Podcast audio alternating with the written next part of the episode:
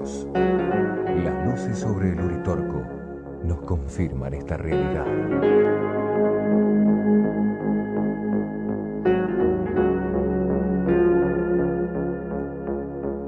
Es pueril creer que vendándose los ojos ante lo desconocido, se suprime lo desconocido.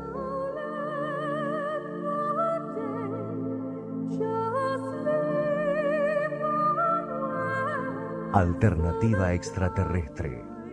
Desde esta realidad, propone un profundo y renovado debate.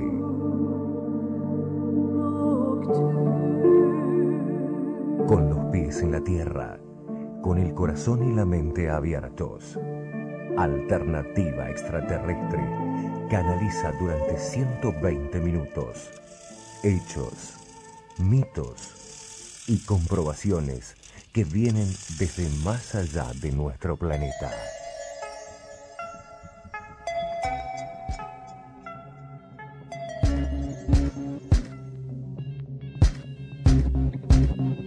Existen muchas visiones alternativas de la realidad que nos rodea. Visiones alternativas del pasado, del presente y del futuro de la humanidad. Desde Capilla del Monte, capital nacional de los ovnis de la República Argentina, a los pies del mítico Cerro del Uritorco, el Centro de Informes OVNI les propone la alternativa extraterrestre.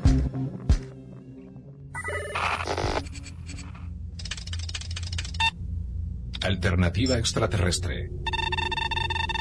Presenta y dirige Luzmari López. Redacción de noticias Mario Goros Terrazú. Con la colaboración de Daniel Alessandro, Javier Rojas y Matías Molasi. Alternativa extraterrestre es una idea original de Jorge Alberto Suárez.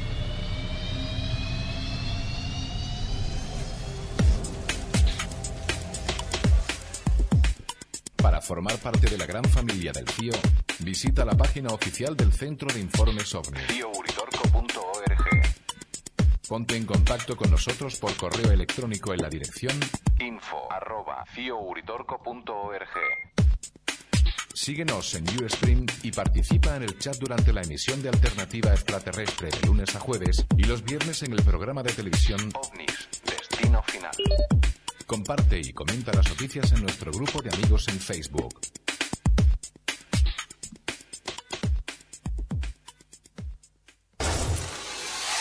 Charlotte, bienvenido al programa y muchísimas gracias por estar con nosotros. ¿Cómo entendiste qué es lo que está pasando a nivel de educación en Estados Unidos? Tras 22 años de dejar Granada en las Indias Occidentales, cuando volvimos a Maine, en Nueva Inglaterra, me empezaron a preocupar cosas que vi en aquel momento en la escuela pública primaria e incluso en el jardín de infantes hasta el cuarto grado. Me alarmaron mucho los textos en los manuales que exhortaban a los cambios de los valores de los niños, la implementación del humanismo secular, que insta a crear un gobierno mundial que iguale todas las religiones, y según este, los maestros deben ser los agentes de cambio. Y pensé, Dios, ¿qué es eso? Fue algo muy raro. Más tarde empecé a formar parte del Consejo Escolar en Maine. Siendo miembro electo del Consejo Escolar empecé a expresar estas preocupaciones mías, lo que no gustó nada a los medios de comunicación y a la gente que acabo de describir. Una vez me llamó una maestra retirada, una desconocida para mí. Me dijo que había sido maestra superior y que había trabajado de profesora en varias partes del mundo y que realmente le encantó la postura que había tomado yo en el consejo escolar. Ella me dijo, me pregunto si usted realmente entiende cómo funcionaba todo esto. Y le contesté que no sabía, que esperaba entenderlo. Me propuso mm, pagar un curso, un entrenamiento especial de cómo ser un agente de cambio. En aquel entonces no sabía qué significaba eso. Le dije, ok, y ella pagó 100 dólares para que yo asistiera al curso. Asistieron también muchos profesores y directores de escuelas y a todos les dieron un manual y esperaban que asistiéramos porque obviamente habíamos pagado 100 dólares cada uno. El libro se llamaba Las innovaciones en la educación, guía de un agente de cambio. Bueno, en general, el facilitador, así llaman a esas personas que visitan las instituciones por todas partes, y estamos hablando no solo de escuelas, eso concierne también a bancos, a corporaciones, a entidades de salud pública, este libro fue diseñado para nosotros. Después del curso, aplicaríamos nuestros conocimientos en la comunidad y yo supuestamente tendría que ser una profesora o una administradora que tendría que influir en la comunidad. Nos entrenaban sobre cómo influir en la sociedad del área donde vivíamos. Nos enseñaban cómo cambiar la percepción de nuestra comunidad sobre lo que ocurría en el mundo. Teníamos que cambiar el enfoque de la gente sobre el concepto de ciudadanía y la Constitución, cambiar su visión de lo bueno y lo malo, de sus valores tradicionales, inculcar programas especiales para realizar los cambios. Me enseñaron cómo identificar a las personas que pertenecían a la resistencia, los que pensaban de forma distinta a nosotros. Es decir, me entrenaban para identificar a gente como yo. ¿por qué están tratando de cambiar el paradigma tanto en la educación como en la sociedad en general? Hace mucho que tienen su propia agenda. Es mucho más fácil que utilizar aviones de bombardeo y carros de combate, misiles y drones y otras cosas. El objetivo es cambiar un país gradualmente mediante la educación, mediante el condicionamiento operante, control mental. Eso tiene gran sentido. Entonces no se necesitaría gastar miles de millones de dólares en armamento. Eso cuesta mucho. Implementar tales programas en la escuela cuesta mucho más que la enseñanza académica. Pero de todos modos es una herramienta mucho más barata y eficaz para controlar lo que piensa la gente. Uno de los libros de texto en uso para el sistema educativo de Estados Unidos para estos fines es del suizo Johann Pestalozzi, el ABC de la percepción sensorial. ¿En qué consiste su importancia? Porque Pestalozzi, con el seudónimo Alfred, fue un destacado miembro de los famosos Illuminati. El objetivo de los Illuminati es dominar el mundo, utilizando cualquier método para alcanzarlo. Charlotte, ¿qué es lo que pasa con el sistema educativo de Estados Unidos? El sistema educativo fue puesto patas arriba y la planificación de todo esto tuvo lugar hace mucho tiempo, al inicio del siglo pasado. Quieren que el individuo sea parte del colectivo y el pensamiento colectivo. La mayor decisión fue tomada en 1934 por la corporación neoyorquina de Carnegie. Lo publicaron en un pequeño libro titulado Conclusiones y recomendaciones para los estudios sociales. Pero esto ya fue después de que muchos profesores y maestros estadounidenses viajaran hacia y desde la Unión Soviética. Y cuando volvieron hablaban de lo maravilloso que se estaba allí y que este era el camino hacia el futuro. Les hicieron un buen lavado de cerebro y la corporación Carnegie hizo un estudio en forma conjunta con la Asociación de Historiadores de Estados Unidos sobre el cambio del sistema estadounidense de educación.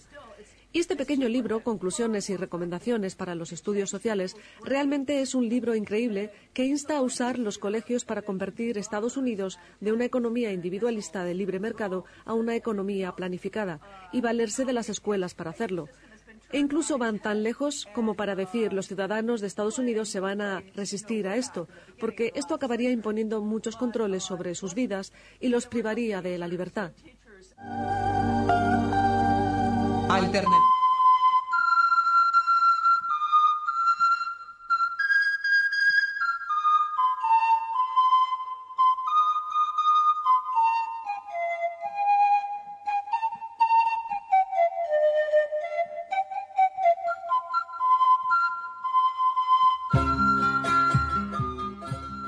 Buenas noches y de esta manera comenzamos esta alternativa extraterrestre escuchando al señor Daniel Stulin haciendo un aporte a esto de cómo se controla la educación en el mundo. Muy buenas noches, damos la bienvenida a todos los amigos que ya se están sumando a nuestro a nuestro chat de este Facebook en donde estamos retransmitiendo, estamos transmitiendo en vivo y con cámara Allí nos están viendo, lo único que pueden ver es nuestro, nuestro rostro y seguramente que muchos estarán allí eh, en este espacio de Facebook. También estamos transmitiendo desde www.stream.tv barra channel barra alternativa ET y también estamos retransmitiendo en duplex para Radio Más Pilar de la ciudad de Buenos Aires. Alternativa extraterrestre en vivo, como desde sus comienzos. Una idea de Jorge Suárez. Los domingos a las 21 desde Capilla del Monte. Noticias, debates, invitados.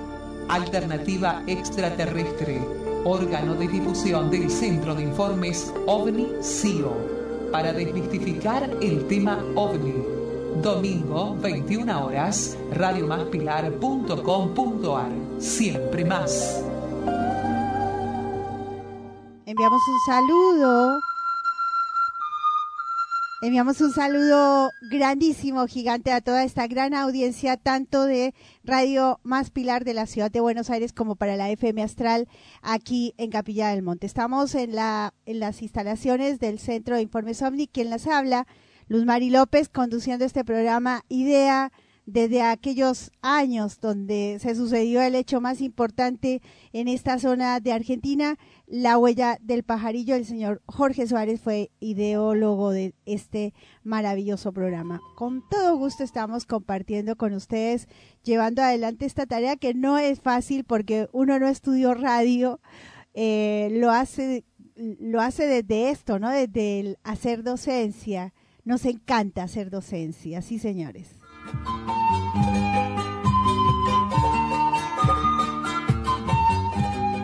Bien, y ya se están sumando muchísimos saludos allí desde el chat de Facebook. Vamos a compartir, a leer algunos que nos, nos hemos logrado capturar porque van rapidísimo. Eh, Damián Pérez saluda eh, quien es, hace parte de esta comunidad de Google Más de Congreso CIO. Enviamos un saludo también a, a, Damián. Muchísimas gracias por estar allí y saludarnos en esta noche. Sé que participas mucho ahí en el chat. Carolina Stranger, buenas noches, familia. Nos volvemos a encontrar. Saludos. Qué lindo estar aquí eh, en este espacio, Carolina. Y nos dice, eh, Carolina en algún momento dice, qué lindo que es apagar la luz y escuchar la luz. qué bonito eso. Verónica Analia Muñoz nos dice, hola, buenas noches, Dami, Luz Mari López. Eh, Alex desde Medellín nos está escuchando, ya está en sintonía. Gilda Viviano nos dice, me encanta tu transmisión en vivo. Gracias, Gilda. Débora Goldstreet, Goldstern también está allí acompañando desde el obelisco en Buenos Aires. Realidad Cro nos dice, amiga, la voz de fondo es la tuya. No, la que estaban escuchando es de Carol, una eh, estudiosa de cómo está, eh, cómo se ha manipulado la educación en este planeta y lo hablaba con Daniel Stulin. Ingrid Viviana nos dice, besote enorme, reina Ingrid de Chañar, ladeados, Santa Fe.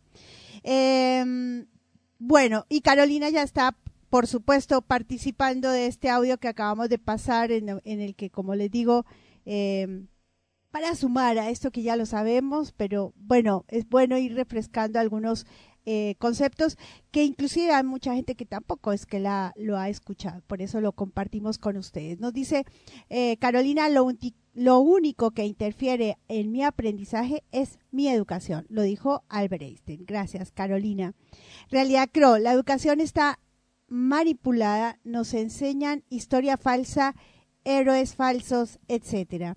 Es así, por eso ojo con lo que leemos, mucho sentido común, mucho sentido crítico a la hora de informarnos. Así estamos iniciando este alternativa extraterrestre con ustedes, queridos amigos, con voces, con conceptos que hacen a entender esta fantástica realidad extraterrestre, desarrollando lo que nos convoca cuando estamos hablando de la temática ovni en este planeta.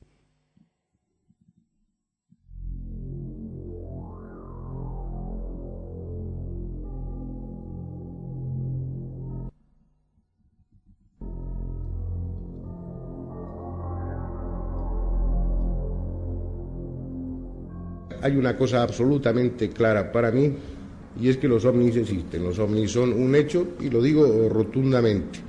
Pienso que no es una cuestión de creer o no creer, sino que es una cuestión de información. Si uno se introduce en ese tema y recibe la información adecuada, el hecho queda como absolutamente claro y definitivo, al menos para todas las personas que yo conozco, que se han introducido en el tema. El decir que los ovnis son un hecho no quiere decir nada más que eso, es decir, que existen objetos volantes no identificados. Eso es un hecho. Si ustedes me preguntan qué pienso yo en torno a los ovnis, yo les diré, sé que existe. Si ustedes me preguntan, ¿pero son extraterrestres o no? Ahí ya no puedo decir sé. Ahí tendré que decir, me inclino a pensar que sí son extraterrestres. Esa es la diferencia. Muchas personas asocian el tema ovni con todo lo que va detrás y es un tema absolutamente confuso complejo, que pongan ustedes todos los adjetivos que quieran y cada vez lo es más.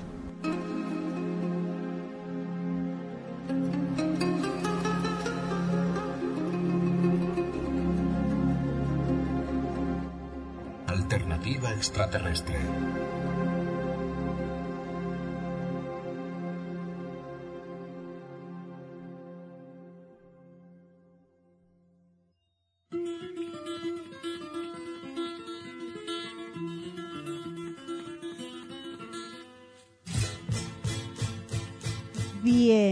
Hechas las presentaciones, vamos a ver cómo desarrollamos lo que tenemos para ustedes esta noche. Hoy eh, un poco de música del altiplano, porque casi que todo el material de esta noche, mm, todo no, pero sí una un 80% del material que vamos a proponer esta noche va en ese juego, ¿no? Del tras la huella de los dioses, eh, va en eso del ancestro, va eh, invitándonos un poco a no olvidar la historia, en esto que bien marcaba realidad creo cuando entendemos que la historia no nos la han contado como corresponde. Eh, en este programa vamos a escuchar algunas voces nuevas. Eh, está lindo, está lindo el programa de esta noche. para el inicio, para esta partecita en la que es nuestra, nosotros acostumbramos a poner un, audios al inicio del programa, cosa que nos vayamos poniendo en, forma, vamos sumando oyentes y ya este es el momento para que ustedes entiendan que hay una actividad muy importante dentro del Centro de Informes OVNI que es hacer encuentros. El planeta hace partiendo de estos últimos tres, cuatro años, se ha convertido en un escenario interesante de congresos y de encuentros en todo lo que significa eh, los ovnis, ¿no? Hay encuentros en, eh, en, diferentes partes del planeta. Por ello vamos a hacer un recorrido en este inicio del programa de los encuentros que se están haciendo no solamente desde el Centro de Informes OVNIS, sino también de algunos otros a los cuales nos invitan, a los cuales también entendemos podemos eh, compartir y que después cada uno haga lo que a bien le parezca con estos encuentros. Tenemos ahora el 24 de septiembre, ah, hemos sido invitados al encuentro de Villa María. Eh, para los amigos que estén cerca de Córdoba, se pueden acercar allí a Villa María, va a haber el encuentro de vida sana 23 y 24 de septiembre. Allí nos encontraremos el día 24, o sea, la próxima, el próximo fin de semana ya estaremos allí Vamos a tratar de llegar a tiempo aquí a, a Capilla del Monte para realizar nuestro programa de radio de este horario.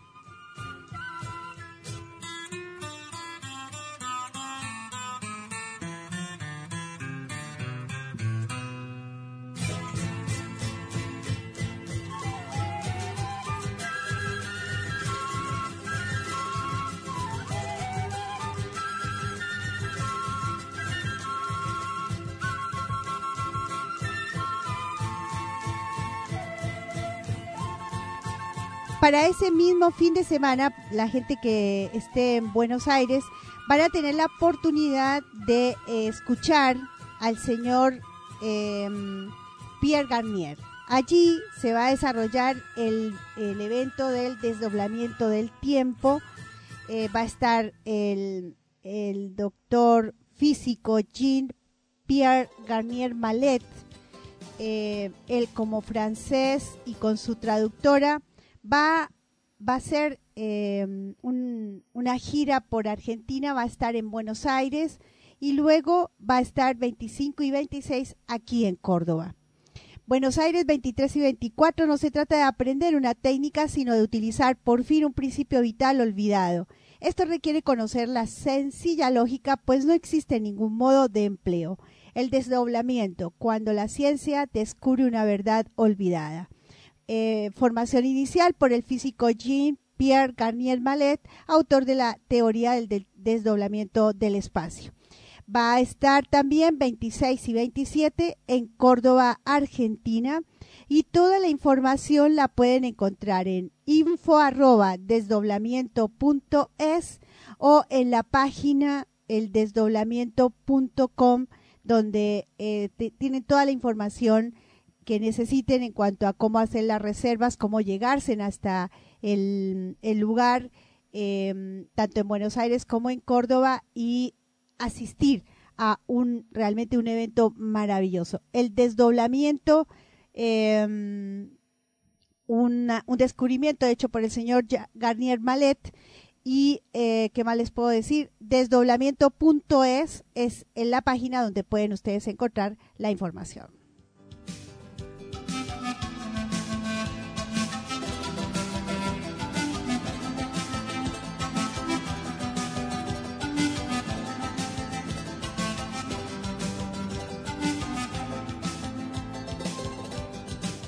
en España, en Montserrat, este evento. 08 presenta The Ufology World Congress, el primer congreso mundial de ufología. Los días 19, 20 y 21 de septiembre en Montserrat, Barcelona.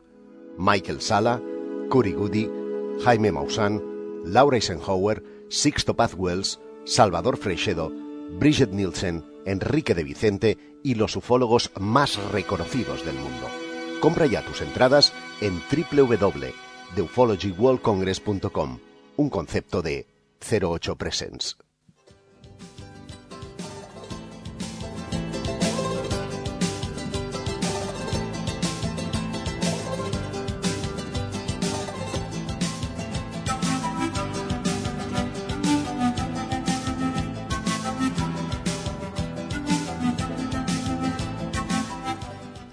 Y por supuesto para que lo tengan en cuenta y ya hagan sus reservas anticipadas con un precio de promoción, nuestro encuentro del Centro de Informes OVNI que se realiza como cada año, en este caso en esta fecha 3 y 4 de noviembre.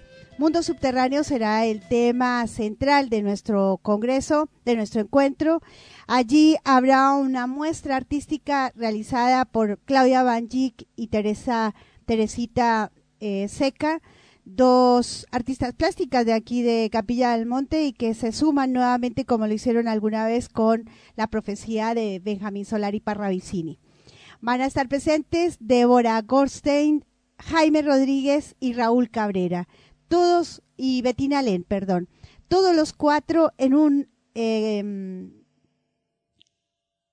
en un compacto en el que vamos a tratar la cueva de los tallos. Y la arquitecta Luz Mari López, quien les habla, hará su conferencia eh, desmitificando la ciudad de Erx sin descuidar por supuesto, em, el tema central que es el mundo subterráneo. La idea es un poco abrir el abanico de conceptos en cuanto a lo que es mundo subterráneo y después, por supuesto, cada persona hará sus propias conclusiones acerca de, de magno evento que vamos a hacer en este Capilla del Monte. Invitados hagan sus, reservas, ya está toda la información en, nuestros, en nuestras redes sociales y en nuestra página web www.uritorco.org. No dejen de asistir. Eh, a veces esto de los pedidos son, son molestos porque eh, uno hace esta tarea entendiendo que ustedes son los interesados y que ah, realmente están queriendo acompañar esta tarea para que no se caiga, para que no, no deje de hacerse. La única manera, porque nosotros estamos haciendo lo nuestro, lo, la otra parte la de ustedes. Hagan su reserva. Aníbal Omar, por ejemplo, me está diciendo, creo que sí, es muy probable. Bueno, ajusten todo, estamos con tiempo para que ese fin de semana estemos aquí en Capilla del Monte. Eh, eso es todo por este tema de los encuentros y cualquier información más, no duden en escribirnos al WhatsApp 03548 40 77 83.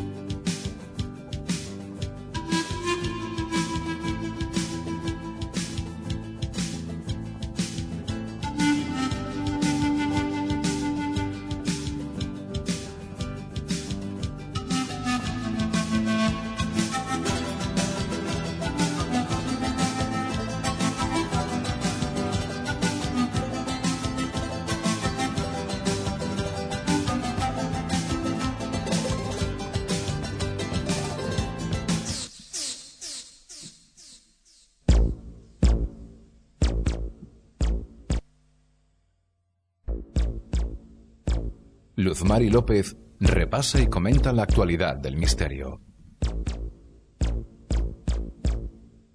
Noti OVNI, Noti OVNI.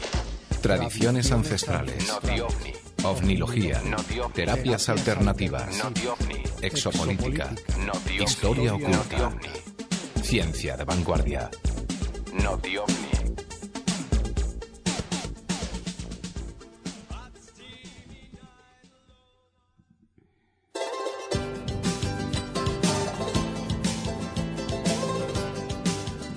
bien, en esta en este compacto de tres horas de alternativa extraterrestre, domingo, hoy domingo, mm, me- casi mediados de septiembre, fechas en que ya comenzamos nuestra mm, eh, casi primavera, ¿no? Por esta zona del hemisferio planetario.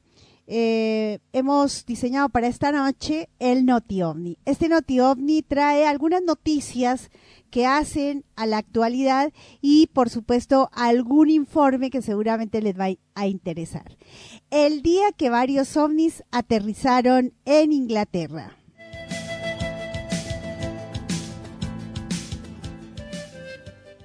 Y para que se vayan poniendo en, en acto, a las- la tercera hora de este programa vamos a estar hablando justamente de un lugar de Inglaterra maravilloso en voz de uno de nuestros oyentes que nos trae un lindo informe acerca de los círculos de las cosechas. Dice así, el día que varios ovnis aterrizaron en Inglaterra. Este inusual hecho generó una respuesta de las autoridades típica de las emergencias y hubo pánico en el país. Tenían cúpulas de metal, emitían un extraño aminoso zumbido y aparecieron en línea recta una mañana en el sur de Inglaterra. El público, la policía y el ejército creyeron que habían aterrizado naves espaciales extraterrestres hasta que se reveló que era una broma de unos eh, estudiantes. Pero ¿cómo lograron que el engaño fuera tan exitoso? Las naves aparentemente extraterrestres desencadenaron una gran operación policial y militar presenciada por Ray Seeger, quien estaba con otros niños jugando cuando uno de los seis platillos fue encontrado en la isla de Spiff el 4 de septiembre de 1967. Vinimos corriendo y ahí estaba, cuenta. Era real, estaba frente a nosotros. Tenía la forma de los antiguos platillos voladores, una cúpula de plata grande en el medio con una cosa alrededor. Efectivamente era un platillo volador. Aunque los niños estaban emocionados, recuerdan que también sintieron miedo. Cuando llegaron los policías a la colina nos hicieron señas desde abajo eh, para que nos alejáramos. Creo que ellos estaban tan asustados como nosotros. Los platillos fueron vigilados, eh, escuchados y pasados en las comisarías de policía y una base de la Real Fuerza Aérea eh, durante todo el día. El platillo de Steffi fue removido por un helicóptero de la RAF. Pero como el objeto encontrado en Berkshire eh, chirriaba, emitía silbidos y estaba lleno de un líquido misterioso, prefirieron llevar a los expertos al lugar del aterrizaje. Esto tiene un titular eh, en tapa de los diarios de Inglaterra y desde el momento en el que los aprendices del Royal Air Establishment de mm, Inglaterra idearon el engaño, estaban decididos a que debería ser convincente, señala el ingeniero Chris Hofer. Todos estaban interesados en la ciencia ficción y se propusieron crear un diseño que no fuera recono- reconociblemente humano. Por ello, los platillos eh, no podían tener rasgos parecidos a los de invenciones terrestres como aviones o barcos, así que quedaban descartadas cosas como portillos o antenas. Primero hicieron los platillos de fibra de vidrio y revistieron de metal, los construyeron en dos mitades de moldes de yeso que fueron unidos y no, eh, no sin antes ponerles equipos de sonido electrónico en su interior. Bien, esto es una nota que viene de eh, zocalo.com.mx y ha sido una de las alertas ovni por esta semana.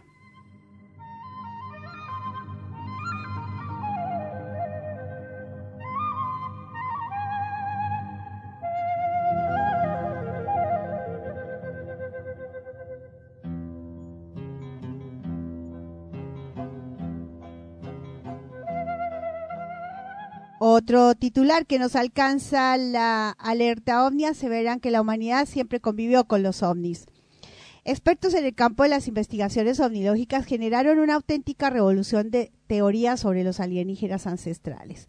La posibilidad de que la visita de naves extraterrestres haya sido un fenómeno que acompañó la evolución de la humanidad y que incluso el desafío impuesto por los ovni generó la preocupación de gobiernos que intentaron desentrañar el misterio derivado de la presencia de otras inteligencias sobre la faz de la Tierra es motivo hoy de profundos debates entre ufólogos y quienes rechazan de plano esas teorías. De hecho, dos grandes enigmas encuadrados en esa temática, como la maldición que pesa sobre la tumba del faraón egipcio Tut, atribuida a energías extraterrestres, o el misterio, el misterio encerrado bajo la mansión de Rudlow Manor en Wiltshire, Inglaterra, abren una puerta definida o aquella posibilidad a partir de evidencias aportadas por un grupo de investigadores. La décima temporada del programa Alienígenas Ancestrales que recientemente puso en el aire la señal History se encarga justamente de abordar sobre esas dos cuestiones y varias más que llaman la atención de los entendidos y brindan pistas que permiten robustecer las suposiciones sobre que nuestro mundo siempre ha tenido una relación estrecha con visitantes de otras galaxias. El ciclo televisivo se apoya en la teoría desarrollada en 1998 por quien es su productor, Giorgio Zucalos, quien planteó la chance concreta y con evidencias palpables a la vista que el contacto de la humanidad con otros mundos proviene de tiempos inmemoriales. Este mm, titular y este artículo viene de diariopopular.com.ar y eh, termina de esta manera. Em, cochera extraterrestre. Rudolf Minor, por su parte, impulsa la sospecha de concentrar debajo de esa residencia típicamente inglesa la mayor estructura de información británica en torno al fenómeno ovni desde el fin de la Segunda Guerra Mundial hasta nuestros días. En este sentido, los expertos aseguran que debajo de la mansión hay más de 200.000 metros cuadrados de amplias cavernas donde el Ministerio de Defensa británico atesora información privilegiada sobre la actividad extraterrestre en nuestro planeta. Pero eso no es todo. los investigadores suponen que los pasadizos del monumental subsuelo de Rudel Manor, Manor no solo se encuentran archivados bajo siete llaves secretos relacionados a la historia de los ovnis, sino que también guardan naves extraterrestres recuperadas y sujetas a prácticas de ingeniería inversa.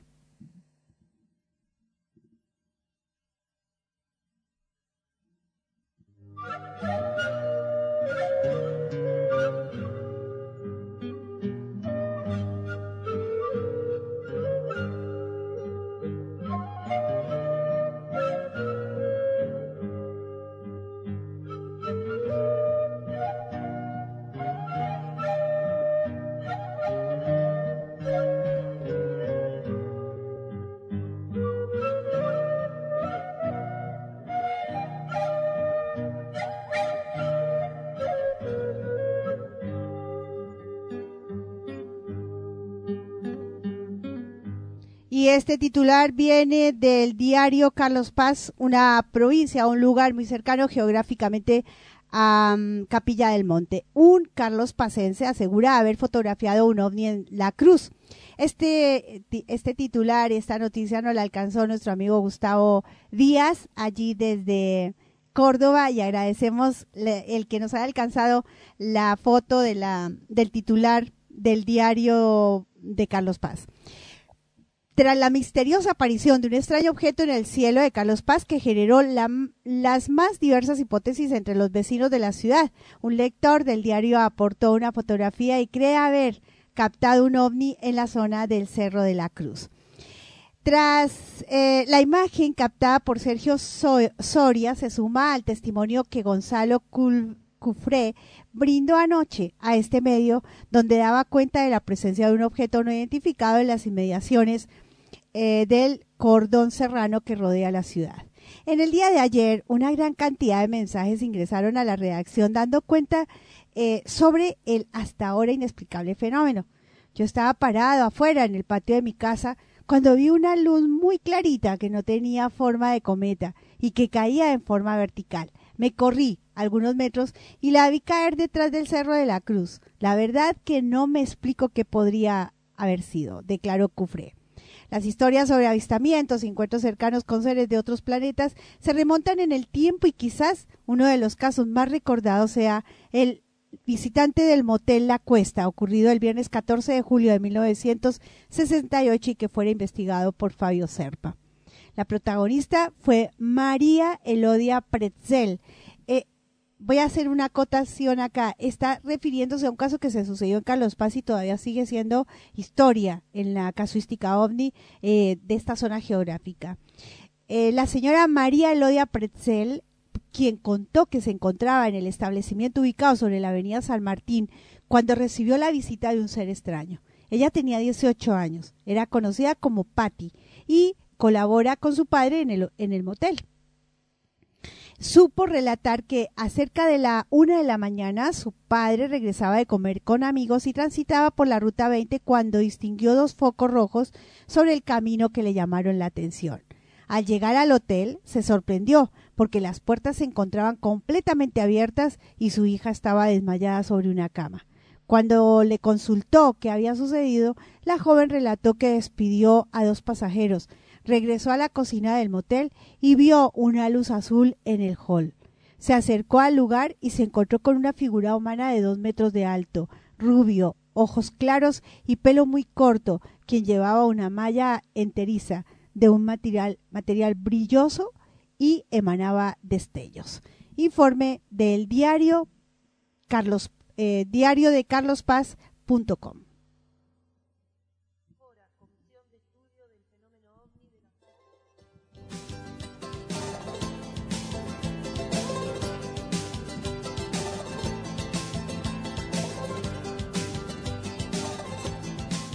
Bien, tenemos varios titulares. Eh, esta viene del 13 de septiembre de este año en el diario sur.es y dice así el titular, una conferencia sobre avistamientos ovni abre la semana de cine de Estepona.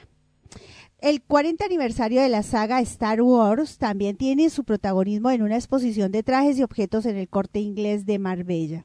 Con motivo del 40 aniversario de la película Encuentros en la tercera fase y el 70 aniversario del primer avistamiento de ovnis a nivel mundial, el investigador, ufólogo y escritor José Antonio Caravaca pronunciará una conferencia que versará sobre algunos aspectos desconocidos de la película, así como de su indudable relación con el fenómeno ovni.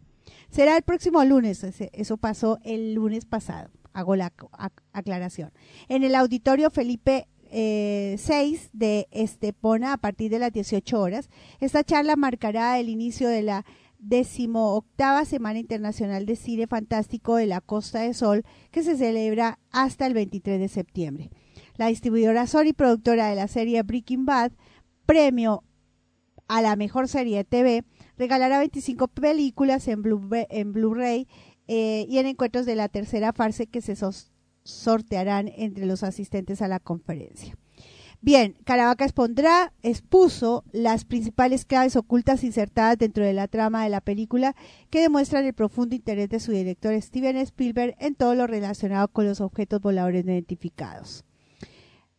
Noticia que viene del diario sur.es.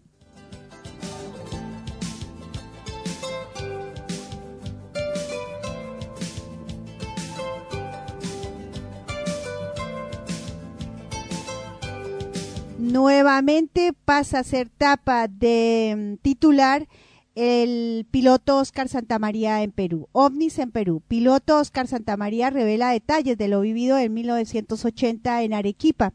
El comandante de la Fuerza Aérea de Perú, Oscar Santamaría, estuvo en el programa Tengo algo que decirte y reveló detalles que vivió durante el acercamiento que tuvo con un ovni el 11 de abril de 1980. El piloto peruano reveló que lo vivido sobre los cielos del departamento de Arequipa fue algo increíble, pues durante 22 minutos disparó y persiguió a un ovni. No, ellos no me atacaron, ellos escapaban de mi tiro. Parecía que ellos sabían a qué distancia iba a disparar, relató el comandante de la Fuerza Aérea del Perú, Óscar Santamaría, durante el programa. Ellos lo reportaron. Yo no sabía que había sido registro, pero en el 2007 me enteré que en Estados Unidos había registro del caso. Se sabe que el piloto peruano disparó 64 buses, una especie de bala, pero que estas no les hicieron absolutamente nada al objeto volador no identificado. Tras lo vivido, Santa María ha dado innumerables entrevistas y ha participado en reconocidos programas de televisión como UFOs eh, Hunters, producido por History Channel. El comandante de la Fuerza Aérea, el piloto Santa María, contó que tres años después, en la base de La Joya, en Arequipa, un 25 de diciembre volvió a ver en las alturas otro objeto volador no identificado. Bien, esto viene de ojo.p y quiero agregar a este titular que en nuestro Congreso pasado, ya hace seis años, estuvo el comandante Julio Chamorro contando un poco sobre esto en los pasillos de nuestros congresos. Y además está invitado el doctor el piloto Santa María para nuestro próximo eh, para el congreso número 20 que se realizará el, el próximo año. Así que es para nosotros uno de estos casos maravillosos a los cuales nos encanta compartir con ustedes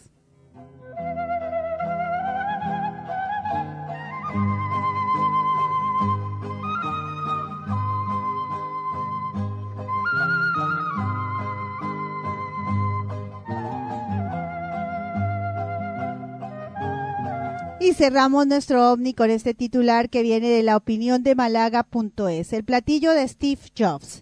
La nueva sede de Apple en Supertino es un espectacular anillo que costó más de 4 mil millones de euros. En todo Estados Unidos se han reportado desde principios de este siglo más de 120 mil avistamientos de objetos voladores no identificados. En el conjunto del país, el gran estado de California es el que más avistamientos concentra 16.000 solo entre 2001 y 2015, según el estudio del eh, UFO Sightings Desk Reference United States of America 2001-2015. Eh, más allá de la fascinación intrínseca por, intrínseca por la vida extraterrestre en la Tierra que acoge la sede central de la Iglesia de la Cienciología, y de la proliferación de alucinógenos en el Shangri-La del vicio inherente, los californianos pueden presumir de tener su particular platillo volante, varado en la localidad de Cupertino. Solo que su origen no es extraterrestre, se trata del espectacular Apple Park, la nave soñada por Steve, Steve Jobs y diseñada por Norman Foster para viajar al futuro. Impulsado por Jobs antes de su muerte en octubre del 2011, el fundador de la compañía de la manzana se, implicó activamente en el diseño de este gran edificio en forma de anillo con 850 mil metros cuadrados y en el que se trabajarán una vez esté plenamente operativo, 12 mil personas. Las obras no comenzaron de forma efectiva hasta 2015, después de derruir las antiguas instalaciones de Hewlett Packard eh, cuyos terrenos adquirió Apple. Desde entonces, los trabajos del Spaceship, eh, como se apoda el edificio de Estados Unidos, han avanzado a un ritmo vertiginoso, mientras la progresiva erección del edificio ha sido documentada a través de fotos aéreas tomadas con drones. Las cifras invitan al asombro. El auditorio del Apple Park, en el que este martes se presentarán los flamantes eh, 8 e y el iPhone X tiene capacidad para mil personas. En el conjunto del campus se han usado más de 6.000 kilómetros cuadrados de vidrio y vidrio curvado, material empleado no solo al exterior del edificio, sino también como elemento articulado del interior, pleno de tabiques y puertas translucidas. Un despliegue que llevó a Apple a adquirir a su proveedor de vidrio. Además, el interior del anillo, donde se concentra el 80% de la superficie, está destinado a ser voluptuoso jardín con más de 9.000 árboles frutales y 3.2 kilómetros de caminos para que los empleados puedan pasear. ¿Qué les parece? Qué noticia, ¿no?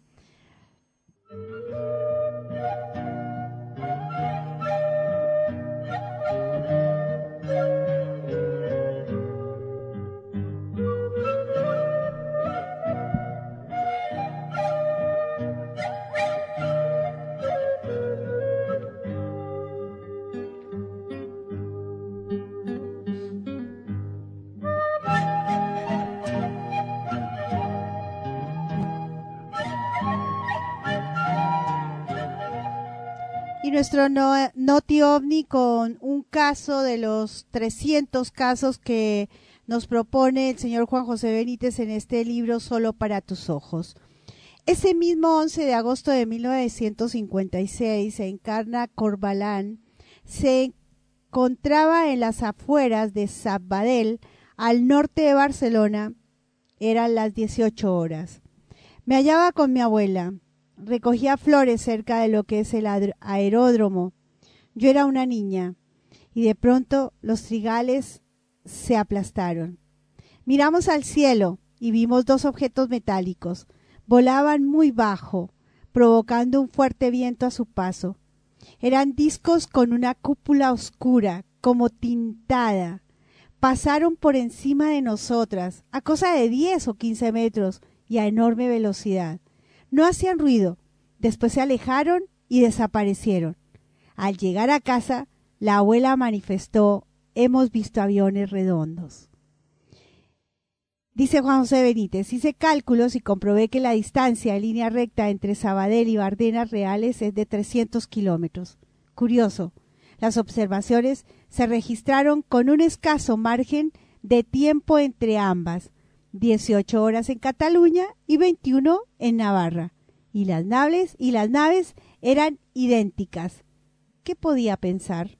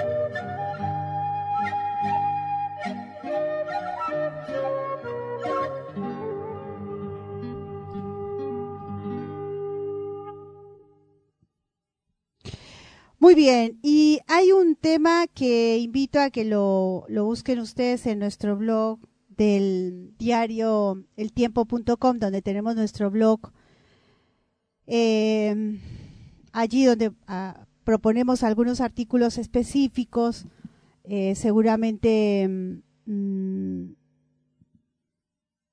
muy aislados, pero siempre con la intención de ubicarnos en el tema de lo más eh, docente posible.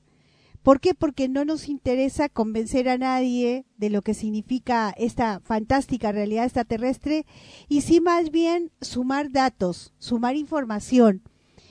Así cada uno desde donde conozca de la temática puede ir sumando y tomar sus propias, eh, no interpretaciones, pero sí sus propias formas de pensar acerca de este tema. En este artículo eh, se refiere al relato de Kenneth Arnold. Y en este relato que nosotros proponemos, que viene de un libro que se llama El Documento, que nos lo alcanzó hace bastantes años el amigo José Luis Recio, a quien agradecemos y saludamos desde aquí, donde quiera que estés, José Luis. Muchísimas gracias por el material que nos has dejado y como a bien lo conversamos, es para compartirlo con nuestra audiencia. Y en este artículo lo que hacemos es tratar de desmitificar lo que se nos dice acerca del eh, eh, el concepto de platillo volador.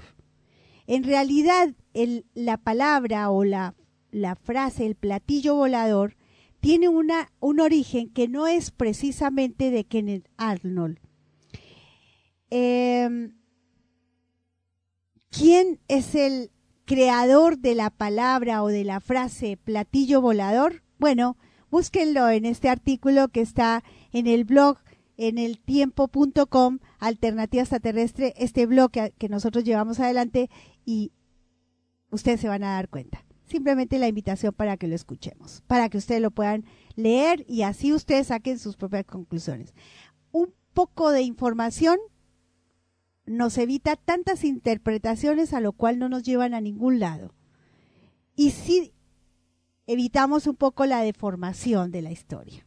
Invitados a que visiten nuestro blog el tiempo del tiempo.com, el blog se llama Alternativa Extraterrestre. Bien, nos vamos con un tema completo de esta para relajarnos un poco y escuchar el próximo bloque que los espera. Eh, con música eh, de que nos eh, a nosotros nos encanta, eh, que es esta música del altiplano. Vamos con Iyapu, Pájaro Campana, completico. Vamos a, ay no, perdón, ese no porque ese lo, lo había elegido, pero me di cuenta que era muy largo y la verdad que no queremos que sea tan larguito. Eh, Cajarcas y Sabia Andina Flor de un día. Ese es el tema que traemos para ustedes en esta linda noche de domingo de Alternativa Extraterrestre.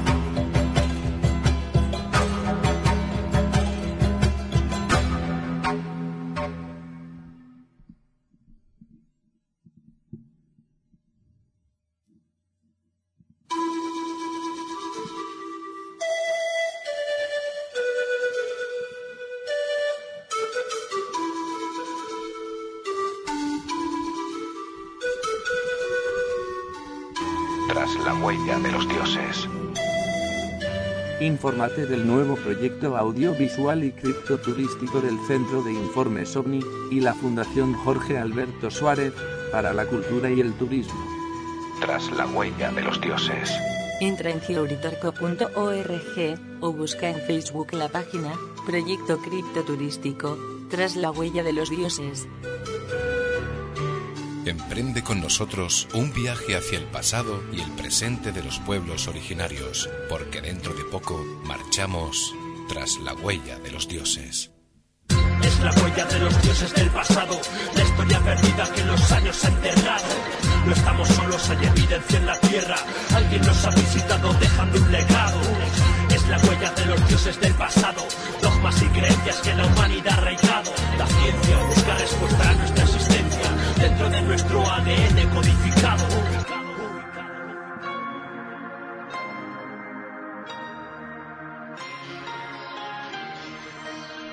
Todo gran viaje comienza con un primer paso.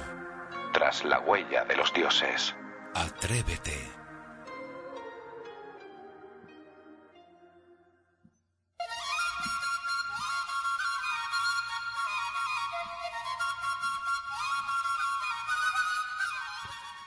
Qué hermoso eh, encontrarnos de esta manera. Me, me complace mucho eh, quienes no conocen de, de, toda esta historia. Quien les habla eh, acompañó por casi 15 años a, a, Jorge Suárez. No, 15 años no, porque fueron casi 22 años, sí, 22 años.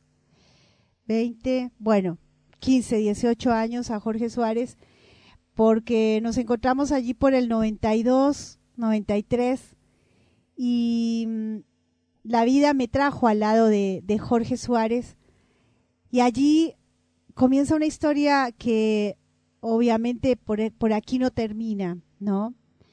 ¿no? No terminó cuando se fue Suárez y debe tener algún, alguna razón que alguna vez la sabremos, cosa que no nos ocupamos mucho en, buscar la razón, sí el poderla saborear y disfrutar. Y es lo que me tiene acá frente a este micrófono, porque quien hiciera aquella vez ese programa por primera vez eh, fue Jorge Suárez por el año 86. Este 7 de septiembre del año pasado, de este, perdón, este 7 de septiembre de este año, el 7 de septiembre pasado, cumplimos 31 años de alternativa extraterrestre. Con Jorge nos era más fácil porque se marcaba muy bien esto de los felices aniversarios, pero en mí no hay esa, es como que no estoy codificada en el feliz día ni en los aniversarios. Mi, mi, mi, mi realidad no va por ese lado. Pero cumplimos 31 años como alternativa extraterrestre y por ello eh, hice todo este preámbulo porque estoy muy agradecida con todos los amigos que nos acompañan noche a noche los domingos ahora con este espacio en el Facebook. Vamos a compartir algunos comentarios que han llegado, que se los he alcanzado a copiar para poderlos leer. Realidad Crow dice, si no aprendes de que Darwin es el padre descubridor de la evolución del hombre, no podrás pasar tu material y repruebas que si el hombre fue a la luna y que si la Tierra es redonda, mentiras de la NASA, todo manipulado por la Fundación Rockefeller. Bueno, Realidad Crow, me parece que es un tiempo, y debo hacer un comentario agradeciendo desde ya lo que nos compartes, pero entiendo que es un tiempo realmente, como lo habían escrito desde hace mucho tiempo, de que es el tiempo de la confusión. Nos dice que fuimos a la luna, no fuimos a la luna. Fuimos a la, eh, que la Tierra es eh, plana y que la Tierra es redonda. Que otra cosa que nos hablas acá de la evolución del hombre, Darwin y tenemos otros conceptos acerca de la evolución o de la realidad de este ser humano en este planeta. Me parece que es tiempo de dejar que se aquimaten las aguas y tener un poco más de eh, cuidado a la hora de informarnos y de resolver esa información. De cualquier manera, bienvenida tu, bienvenido tu comentario porque nos pone a pensar y esa es la intención, no creer todo lo que se nos dice. Gracias, Realidad Cro. Oscar Alberto Escobedo nos dice, eh, felicidades, Mari, sinceramente, eh, buenísimo tu programa y recordando al querido Jorgito. Así es, querido Oscar, muchas gracias por estar allí en, en ese lugar, allí en Córdoba. Celeste Barrereche nos dice saludos desde Rosario, ya vamos a volver. Por favor, Celeste, claro que sí vas a volver. Y nosotros encantados de recibirlos nuevamente. Ariel Zulú nos dice saludos desde Santa Fe. Un saludo para todos los amigos de Santa Fe, de Santa Fe y decirles que en Santa Fe nos retransmite Radio Más Pilar de la ciudad de Buenos Aires. Allí, perdón, no, en Santa Fe nos eh, retransmiten en FMX la radio de Soldini en Santa Fe. Ariel, me imagino que conoces esa zona. Gracias por tu saludo. Fabián Andrade nos dice, difícil que estemos solos en este vasto e inmenso universo. Claro que sí, Fabián, no estamos solos, nunca lo hemos estado. Carolina Stranger nos dice, NASA tiene disponible para descargar un libro que se llama Arqueología, Antropología y Comunicación Interestelar. Buen dato, vamos a, a, buscarlo, a ver qué nos, nos dice este libro escrito y expreso desde NASA. Gracias, Carolina. Fernando Renault, amigo, he sabido que van a estar por acá en, poco tiempo. Va a ser un gustazo poderlos recibir y compartir un momento con ustedes junto con nuestro amigo eh, Ricardo, perdón, eh, Edgardo Marranti, que va a estar en, en un encuentro que se está realizando hoy en el campus del Peregrino, allí en Ongamira. En breve nos vemos. Gracias, Fernando. Claro que sí, Fernando Renault, gran amigo. Lorena Gisela nos dice, hola Lupita, ¿es en directo desde Capilla del Monte? Sí, señora, acá desde Capilla del Monte hoy. Nosotros no sabemos después en dónde. Viajamos ahora tanto que en cualquier momento podemos estar en cualquier lugar. Andrea Bentivoglio nos dice qué linda música, Luz. Gracias, sí señora. Hemos elegido hoy el altiplano. Lorena Gisela nos dice, eh, creo que el 24 de junio se usó por primera vez el término platillos volantes.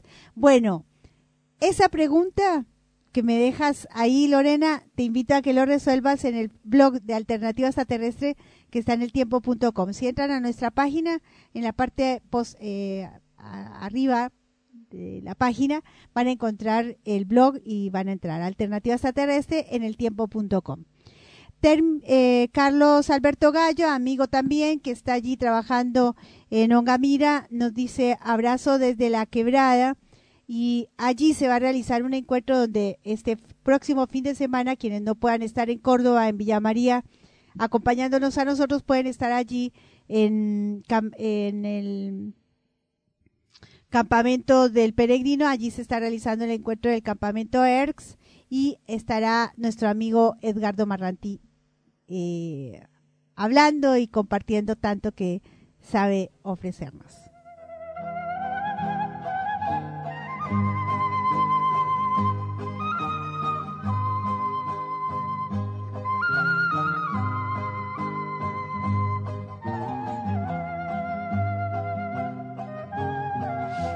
Bien, hemos anunciado esta, en este bloque eh, tras la huella de los dioses. Y es que tras la huella de los dioses tiene que ver mucho con este mundo subterráneo que estamos invitando para este eh, encuentro que vamos a hacer en noviembre. Y bueno, ustedes ya han escuchado a Raúl Cabrera días, domingos pasados, anunciando ya su presentación, su, su, puesta en, marcha en este encuentro donde nos presentaremos un documental inédito. Vamos a viajar a, a la Cueva de los Tallos gracias a este documental fascinante que va a ser primicia y que va a ser presentado por primera vez en Argentina en nuestro encuentro este próximo 3 y 4 de noviembre. También va a estar Débora Gossi, que ustedes la han escuchado en semanas atrás, exponiendo un poco lo que es su libro Cueva de los Tallos, Mundo Subterráneo, y ya la tendremos seguramente más adelante como para ir dando ya detalles finales de lo que será su, su presentación, su participación en este encuentro. Y gracias a Débora hemos conocido en lo personal, yo sé que muchos de, las, de los oyentes ya la conocían, yo no, yo a Betina es la primera vez que realmente conozco de ella, ya la vamos a tener en nuestro programa, no es urgente dada su edad y de pronto no nos ayuden las comunicaciones eh, estas de, de, internet, las de multimedia, pero la vamos a tener presente en nuestro encuentro. Una señora que ya hoy es mayor, pero que en su momento eh, fue una de las, de las personas que llegaron a la cueva de los tallos eh, en tiempos donde poco era conocido y poco accesible era entrar a la cueva de los tallos. Trajimos para ustedes material que nos alcanza Débora Gorslen, eh, en el que conocemos en la voz de, de Betina, junto con el señor eh, Horacio Bon, gran amigo que también está ayudándonos a difundir este encuentro que vamos a realizar el 3 y 4 de noviembre, hablando con Horacio Bon allí en ese programa fascinante que tenía Zona Infinito en el canal Infinito, programa que desapareció, canal que desapareció en pos de eso, ¿no? No hay que hacer pensar a la gente, no hay que informarla.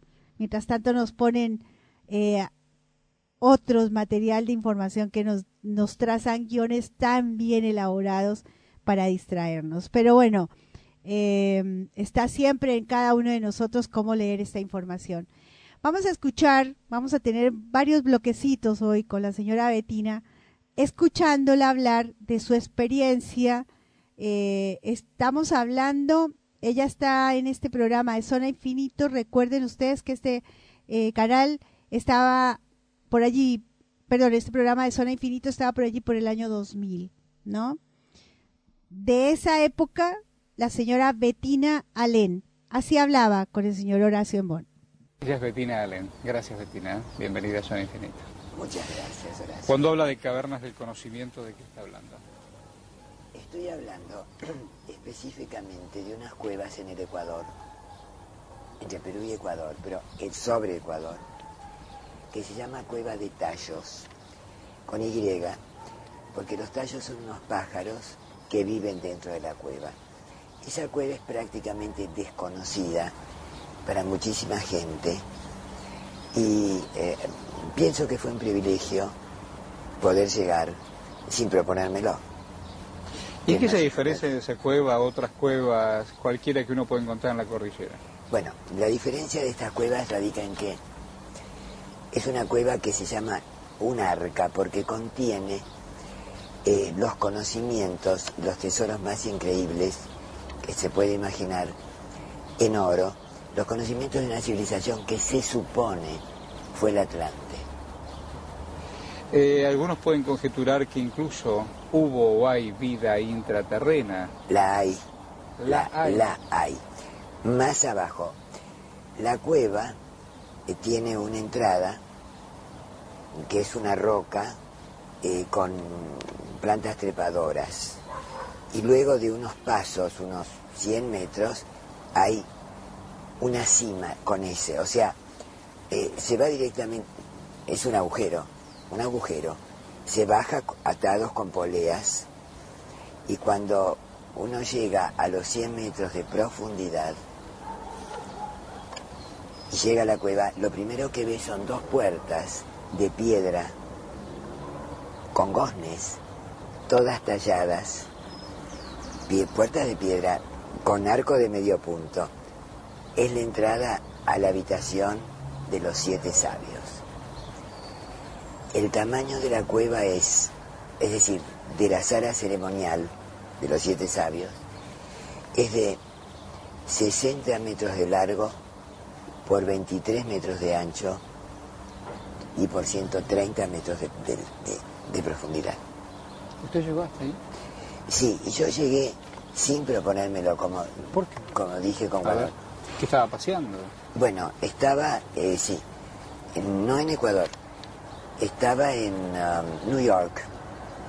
Y, um, y en aquel entonces eh, mi marido, que, bueno, falleció, se encuentra con unos amigos y estos amigos vivían en Guayaquil, en Ecuador. Y bueno, mi comentario fue, uy, yo tenía un maestro que se fue a Guayaquil en el año 63 a buscar la entrada al mundo subterráneo. Y se llama Juan Morex. Ah, me dicen, pero escúchame, es muy amigo nuestro, es vecino nuestro. ¿Cuánto tiempo se van a quedar en New York? A mí ya no me, no importaba más nada quedarme en New York, ¿te imaginas? Entonces, bueno, una semana, dice, bueno, en una semana los esperamos en casa, en Guayaquil, le vamos a avisar a Juan. Digo, bueno, bárbaro, genial. Bueno, yo antes de la semana, ya no, la Torre Gemela, no me importaba nada. Nos fuimos para Ecuador. Llegamos a Ecuador. Y lo gracioso fue que nos estaba esperando un señor gordito, morochito, con una guayabera, ¿no? Así. Entonces, bueno, pasamos por aduana, nada, y toma las medidas. Lleve las maletas. Como estamos llegando a Ecuador, de Guayavera, nuestros compatriotas saben de qué se Claro, trata. la guayabera. Entonces, eh, por favor, lleve las valijas, le digo yo, las maletas, le digo al señor. El señor era el presidente del Ecuador, pero yo no sabía. Este, no tenía idea. Bueno, era amigo de mis, de, de mis amigos, amigo de Juan, ta, ta, ta. Llegamos a la casa de, de Susana y Guillermo, Eduardo, perdón. Y bueno, y estaba Juan esperándome, me dice, Bettina, sos la misma de hace tantos años. Porque yo lo había conocido a él, ya te digo, como mi profesor, y por otro lado también. eh, él estaba dentro de un grupo llamado Instituto de Biopsicosíntesis, a donde se estudiaban los temas raros, temas Hace locos 40 años, claro. locos, temas totalmente locos. Y fue cuando un día dijo en ese instituto, me voy a buscar la entrada al mundo subterráneo, porque hay habitantes intraterrestres, sabios, que cada tanto salen a la superficie para dar algún conocimiento a la gente. Y cuando lo vuelvo a ver ahí en la casa de mis amigos, me dice, ¿cuánto tiempo te quedas? Digo, mira, tres días, cuatro, no sé, lo que yo puedo hablar contigo. Lo que quiero saber, todo lo que investigaste. Ah, no, ya está la expedición organizada. Nos vamos a las cuevas. Eh, ¿Tienen un mes de tiempo? Sí, sí. Bueno, partimos. Partimos, bueno, desde Guayaquil hacia la selva ecu- ecuatoriana. ¿Cómo es la selva ecuatoriana? La selva ecuatoriana es una... A mí me encanta la selva, em- vamos a empezar por ahí. La selva ecuatoriana es, bueno, es como cualquier, es la Yo conozco Amazonia. la selva de Brasil, conozco la Es la selva de Amazonia, Perú. bueno, es igual. Igual. Es igual. Fuerte, omnipresente. Omnipresente, este, época en que no había bichos, desde septiembre fuimos, a donde no había bichos. Jejenes no. No, no, no, no, no, no, no, pero te digo, no, no, ningún bicho, ¿eh?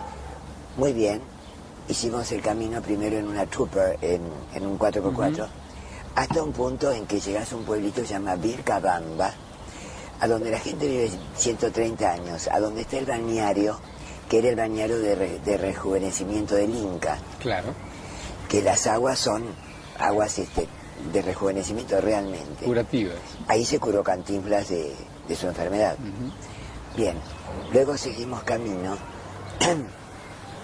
hasta llegar a un punto, ya te digo, a donde ya no se puede seguir en auto. Entonces nos atamos, éramos, éramos nueve personas. Cada una... Había americanos, ingleses, um, él había armado esa, esa excursión. Sí, sí. Pero luego nos dice, bueno, antes de llegar a la cueva y entrar en ella, tienen que hacer la prueba del oro. Entonces nos tuvo durante dos semanas lavando oro en, en, en los- en el río Yacuambí.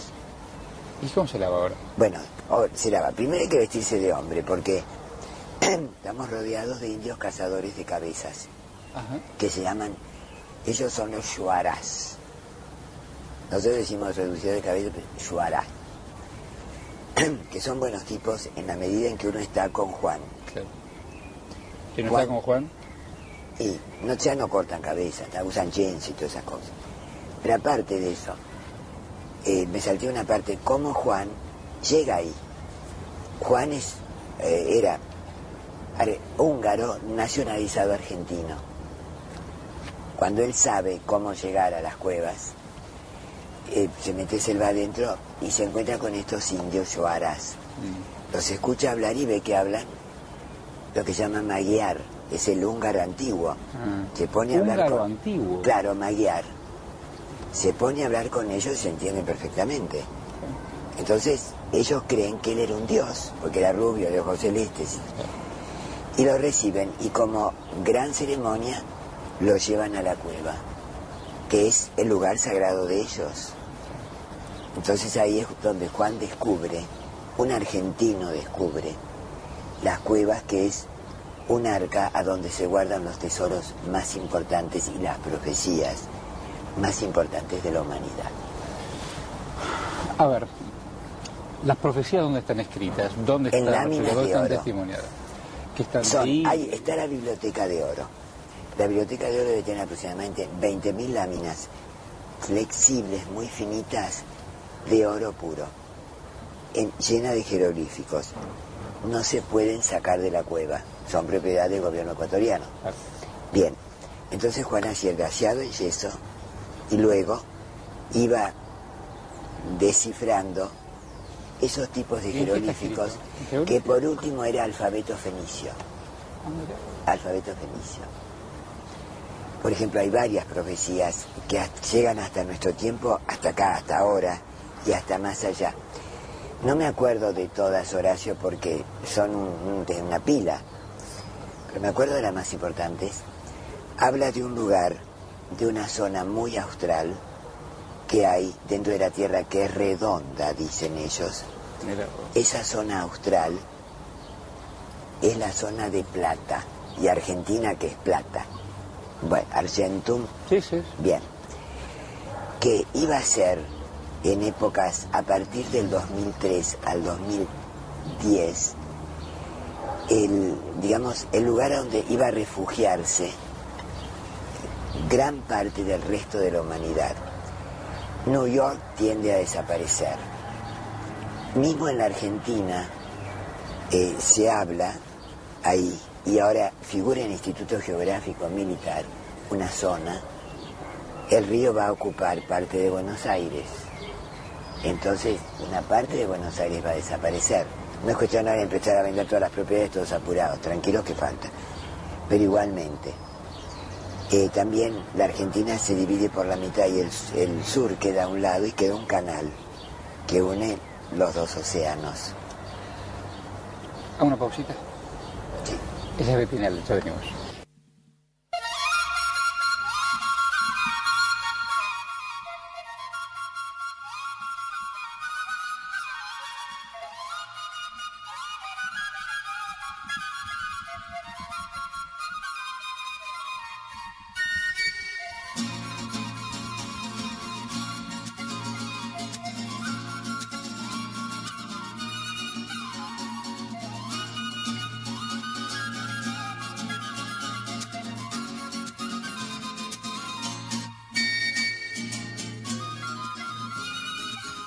Bien, recorriendo la voz de la señora Betina Alén, que está hablando con el señor Horacio Embón en este programa eh, clásico que tuvimos allí por los años, mm, por finales de la década de los 900, 1999, 2000.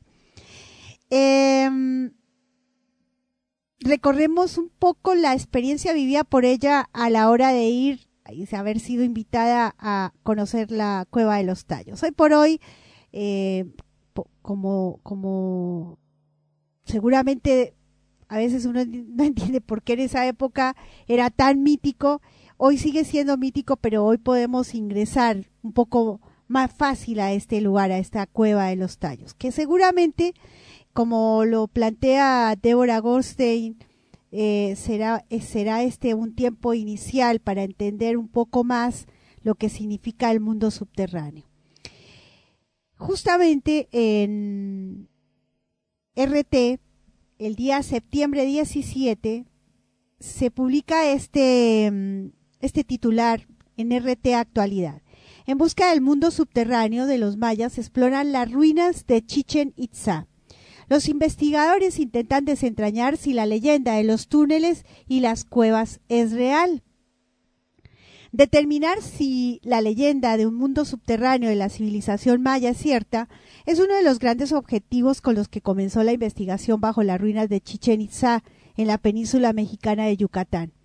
Construido hace más de mil años, el castillo como se conoce en la Gran Pirámide esconde muchos secretos bajo su superficie. Algo a esta escala nunca fue intentado, pero estamos seguros de que nos ayudarán a entender este sitio de una manera que no era posible en el pasado, asegura el director del proyecto eh, Gran Acuífero Maya, el señor Guillermo de Anda, quien afirma que con la información recogida podrán descubrir de manera concluyente si las leyendas locales de un sum- si las leyendas locales de un submundo creado por, las mayas, por los mayas son verdaderos, publicó National Geographic. Ellos creían que todo, desde la fertilidad hasta la lluvia y el relámpago, se originaba en el mundo subterráneo. Las claves que dejaron muestran que se esforzaron por aplacar y atraer a los habitantes de ese mundo espiritual, agrega el especialista. Esos rituales incluían sacrificios humanos. Al analizar los restos encontrados en el cenote sagrado o pozo de sacrificio en Chichen Itza de Anda, halló evidencias de heridas no cicatrizadas y fracturas que habrían sido realizadas en el momento de la muerte o en los instantes previos. La exploración bajo el castillo o templo de Kukulcán en busca de pasillos y cuevas es realizada con un georradar modificado con el que se investigará en las áreas que rodean a Chichen Itza. Para ello también disponen de un sonar instalado en un kayak para recorrer los cenotes en busca de las cuevas descritas en las tradiciones orales mayas, pero cuya existencia nunca fue confirmada. En ese sentido, Korei, eh, quien se encarga del almacenamiento digital de la información, señaló que el trabajo les permitirá combinar datos y realizar a escala milimétrica un supermapa 3D de, todos, de todo el sitio por encima y debajo del suelo. Em, termina esta nota RT hablando del mundo subterráneo, que en las semanas iniciales del proyecto los investigadores ya descubrieron dos cavernas sumergidas y varias secas, hablando de estas cuevas en, en, la cultura maya, una de las cuales alberga una figura femenina tallada en piedra. Incluso el GPR eh, permitió conocer una serie de anomalías que rodean a la, a, las, a la cámara de la Gran Pirámide, el castillo que alberga el trono del jaguar rojo, una escultura utilizada por las autoridades mayas para sentarse. Eh, se estima que unos 300 cenotes permanecen escondidos bajo la vegetación de Yucatán, muchos de los cuales podrán brindar claves sobre la antigua civilización. Mundo subterráneo, así termina esta nota que viene de RT Actualidad.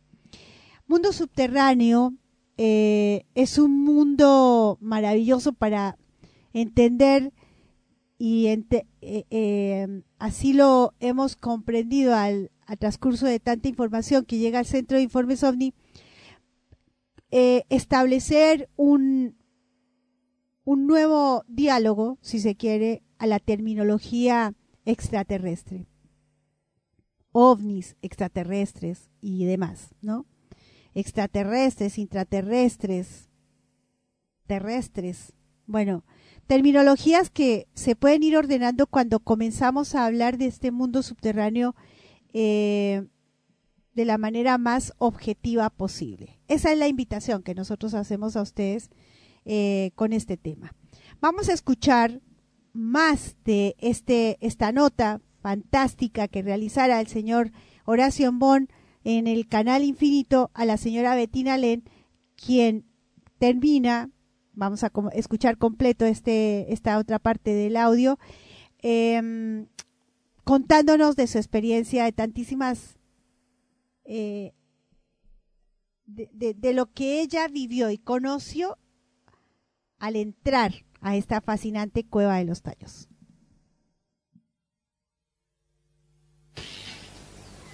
Ella es estamos, nos está explicando de qué se tratan las cavernas del conocimiento, nos está ubicando en Ecuador, nos está ubicando en el Amazonas, nos está hablando de sabiduría, de profecías, de láminas de oro, de vida intraterrena.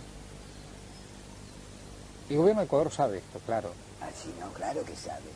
¿Y por qué no, no lo presenta públicamente, no, no lo manifiesta públicamente? Bueno, yo fui a la Embajada de Ecuador cuando volví a buscar más temas.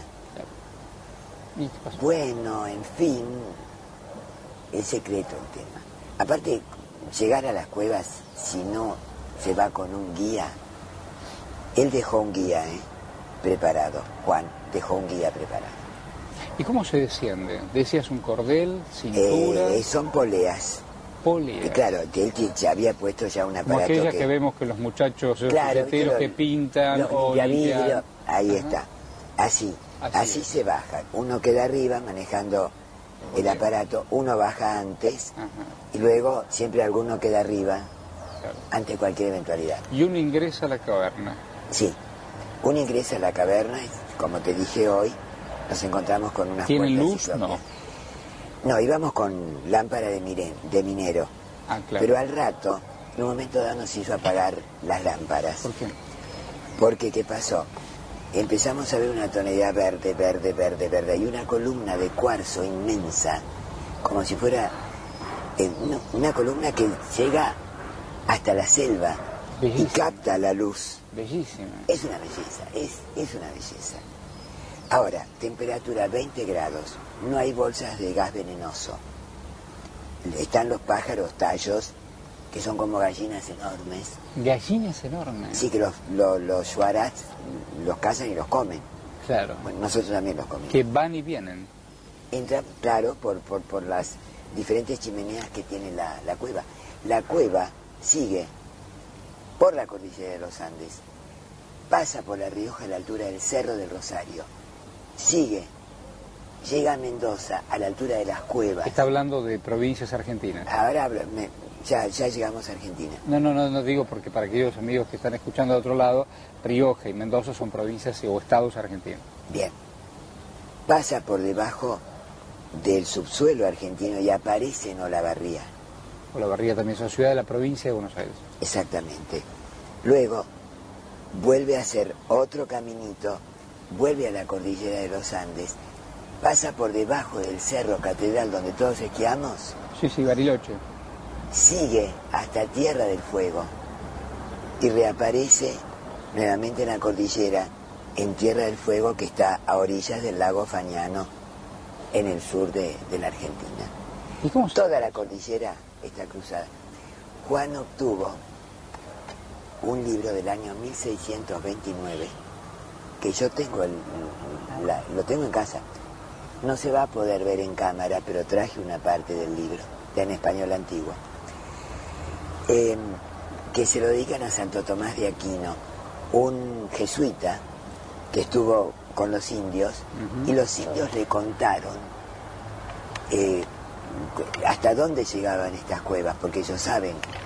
Nosotros pudimos recorrer cuatro kilómetros de cuevas, a donde todo lo que tú ves, esto por ejemplo, esta piedra, es oro puro. Vamos a mostrarla a una de las cámaras. A ver, a esa cámara, por ejemplo. Muéstrala tú que sabes Eh, a qué. eh, Está bien. eh. Oro puro. Todo eso que brilla Todo es eso oro. que brilla es oro. Por supuesto no la tengo en mi Puedes casa. girarla. Girarla. Girarla como si fuera un eje. Ahí. ¿Y esa piedra de dónde es? La traje de la cueva porque hay un, un montón de escombros que son piedras de oro. Piedras de oro. Claro. Y hablando de profecías, ¿qué es eso del Papa Negro? Ah, el Papa Negro. Está dentro de una de las láminas de oro. Eh, iba a haber una religión eh, que era la que iba don- que era la más importante del mundo. Eh, hablaban de un Mesías que iba a venir al mundo, que era Jesús evidentemente, y que iba a traer una religión innovadora, práctica, simple y con, de mucho conocimiento. Eh, y que a partir de ahí se iban, iban a ser nombrados los papas que eran los representantes, bueno, sabemos, de Dios en la tierra. Bueno, en fin. Y que iba a haber un papa que había sido actor, Ah, un Boitila. claro, y que entre el, do- entre el 2001 y el 2003 iba a ser elegido un nuevo papa. Bueno, pasará mejor vida. Luego de ese papa venía un último papa, que era un papa negro. Ese papa era de raza negra. Lo recordaremos, lo recordaremos. Luego habla que entre 1957 y 2017 se iban a producir cambios muy importantes en la geografía de todo el planeta. Habla de la falla de San Andrés en California, por ejemplo, también. Habla de la desaparición de la península de Yucatán, o sea, de Centroamérica.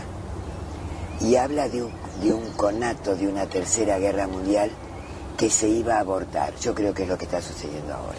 ¿Y quién se supone que vivían ahí? ¿Quién se supone que dejó todo este testimonio? Bueno, según Juan, primero fueron atlantes. Atlantes. Habla de las Islas Canarias, habla de un volcán que va a entrar en erupción en el curso de uno de los próximos 3-4 años, del 2000 al 2004, y que va a aparecer a emerger una parte de la Atlántida, pero claro, las Canarias son parte de la, de la Atlántida. Yo, ¿y, y te pasó algo internamente? Sí, me ¿Te cambió la modificó? Eh, modificó al tal punto la vida de muchos, De que- todos aquellos, de esos que nueve de que... los que fuimos, muchos ya han muerto, muchos ya han muerto. Inexorablemente... Quedamos dos. Ah, por una cuestión Eh, cronológica, el por shock, cuestión el shock. Yo me acuerdo que mi pareja dijo, cuando salió, yo no sé cuánto voy a soportar seguir viviendo después de ver esto. ¿Sabes Pero- lo que es un mes? No ves dinero, no tocas Ah, sí, nada, claro. nada. Es, es otro mundo, es otra vida. ¿Y dónde dormían? Y dormíamos en, en las hamacas colgadas de, de- de los árboles, con los mosquiteros puestos. Comiendo lo que la selva daba, sí. y comiéndolo, bueno, no lo buscábamos nosotros, eso lo buscaban los, los indios yuarás que eran como los empleados de Juan. Ajá. Pero había asados y de todo, ¿eh? Había vino bueno, había juez que... ¿Intentaste, Juan llevaba- ¿Intentaste volver? No, pero me pasó algo ¿Porque extraño. pues te da miedo? No, es que Juan se murió y yo, yo no sé llegar sola. Ajá. No sé, no sé. No hay discípulos. Y Los que quedamos somos los que sabemos lo que hay ahí. ¿Y qué significa revelar este misterio? Ese papel era de raza negra. Lo recordaremos, tal punto la vida de muchos, Aquellos de esos que nueve de que... los que fuimos, muchos ya han muerto. Los indios yuarás que eran como los empleados de Juan. Ajá. Pero había asados y de todo, ¿eh? Había vino bueno, había juez que... ¿Intentaste, Juan llevaba- ¿Intentaste volver? No, pero me pasó algo ¿Porque extraño. pues te da miedo? No, es que Juan se murió y yo, yo no sé llegar sola. Ajá. No sé, no sé. No hay discípulos. Y los que quedamos somos los que sabemos lo que hay ahí. ¿Y qué significa revelar este misterio? ¿Qué significa Bueno, yo en este vos? momento creo que habrá, este creo que muchos televidentes sabrán de la existencia de esta cueva. Ah, sobre todo aquellos de Ecuador. Supongo que sí, Mm. que saben que está la cueva y bueno, ecuatorianos saben cómo llegar, sobre todo los chamanes ecuatorianos. Ellos saben cómo llegar. Mm. ¿Participaste de alguna ceremonia en el trayecto? No, la ceremonia no las hizo hacer Juan. Ajá.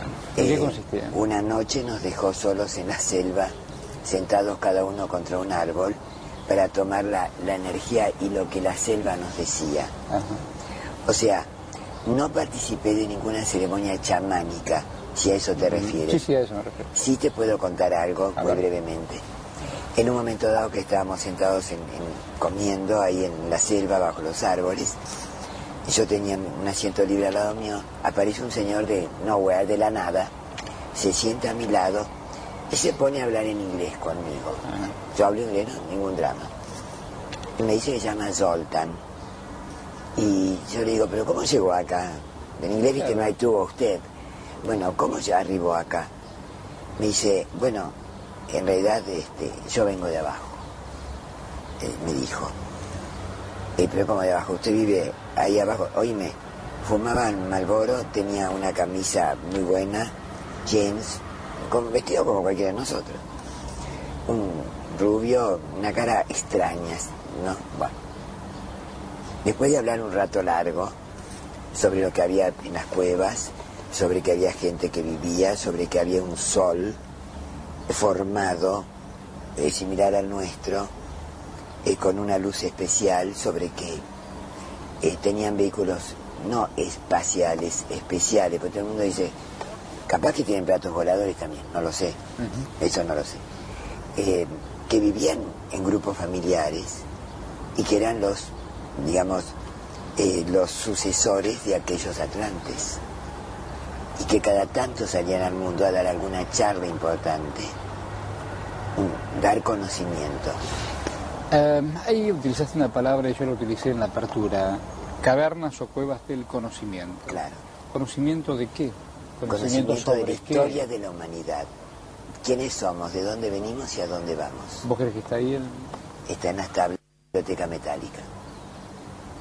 ¿Esa biblioteca metálica tiene una extensión? Eh, ¿Son simplemente esas láminas de oro que Son láminas que son, digamos, finitas, la mitad de esta mesa, pero dos veces esta mesa, en largo. Y están apiladas una sobre la otra. ¿Y quién tendrá la capacidad de poder leer esos misterios? Yo supongo que Juan dejó gente con la capacidad para poder seguir investigando. Por lo ¿Son menos. indios Yuara? ¿Te parece que los indios Yuara son los encargados No. de eso? Hay un chamán de nombre Aurelio, pero que vive en, en Guayaquil, perdón, en Quito, que sabe descifrarlos. Sabe descifrarlos. Muy bien, Betina, tenemos la información. Hagamos un viaje. Let's go, como dicen, let's go. Sí, Buena vida, gracias. gracias a ti. Ya venimos.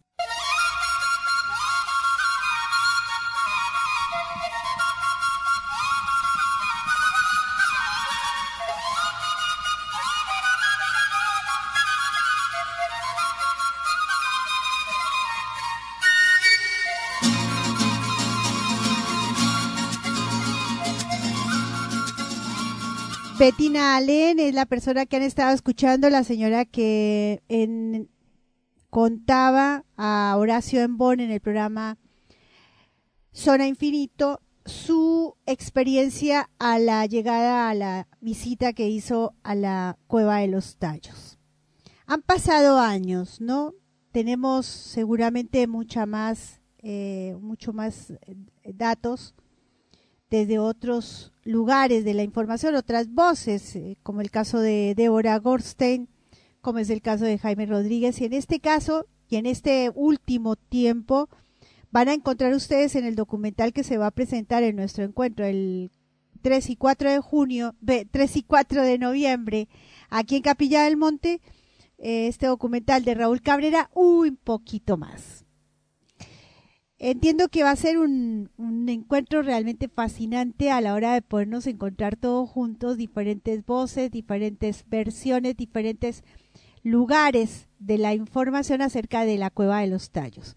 La cueva de los tallos nos invita a mirar un mundo subterráneo que, como lo decía RT en esta noticia o en este titular que nos alcanza eh, RT Actualidad, hablándonos del mundo subterráneo en los mayas, escuchando, si ustedes se remiten a nuestros programas con el doctor Sam Osamanagis, que nos habla también de la posibilidad de encontrar un mundo subterráneo junto con eh, la expedición que está haciendo, la exploración que está haciendo con las pirámides de Bosnia y tantísimos otros argumentos que nos suman para entender que existe un mundo subterráneo al cual totalmente desconocemos. Acá no se trata de hablar de ciencia o de espiritualidad, que es un poco el determinante hoy por hoy de quienes hablan de todos estos temas. Acá se trata de datos e ir desmitificando lo que hasta ahora se nos ha enseñado. Bettina Allen, próximamente la tendremos en nuestro programa y si no se dan, porque todo depende de las comunicaciones, estará presente en nuestro, en nuestro encuentro en noviembre y le haremos un reconocimiento, por supuesto, porque ha sido una de las personas hoy que la conocemos, precursora de todo este tema de la cueva de los tallos.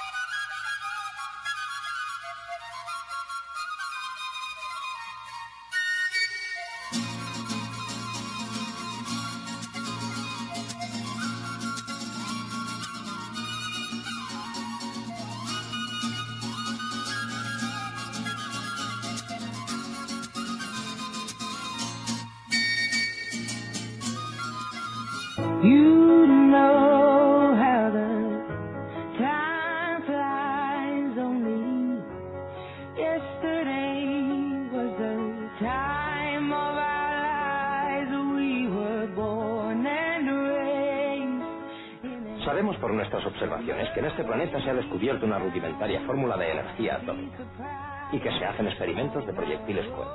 Sí, es cierto. Mientras se limitaron ustedes a luchar entre sí con esos primitivos tanques y aviones, no nos inquieta. Pero alguna de las naciones puede aplicar esa energía a naves interplanetarias, lo que originaría una amenaza para la paz y la seguridad de otros planetas. Y eso no podemos tolerarlo.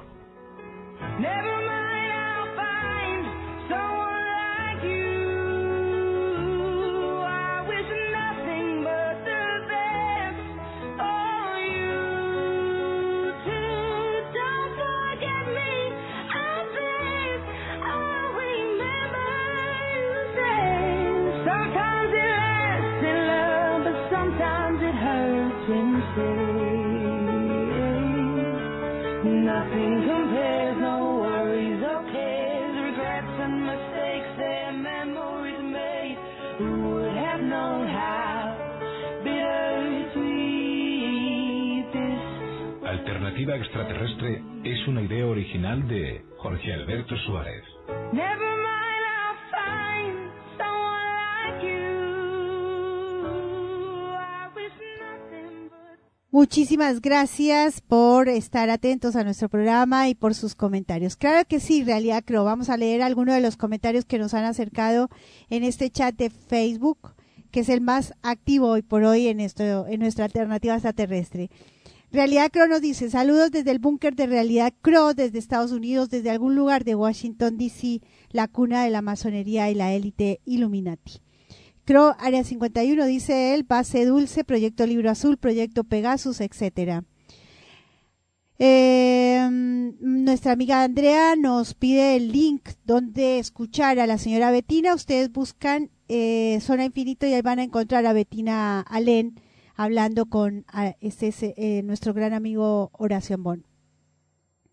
Alex de, de, Medellín nos dice hermosa información. A los tallos ha ido mucha gente. Es cierto, Alex. Tenemos que entender que el audio que ustedes acaban de escuchar es del 2000. Mucho ha pasado desde el 2000, pero además ella viajó antes, muchos años atrás.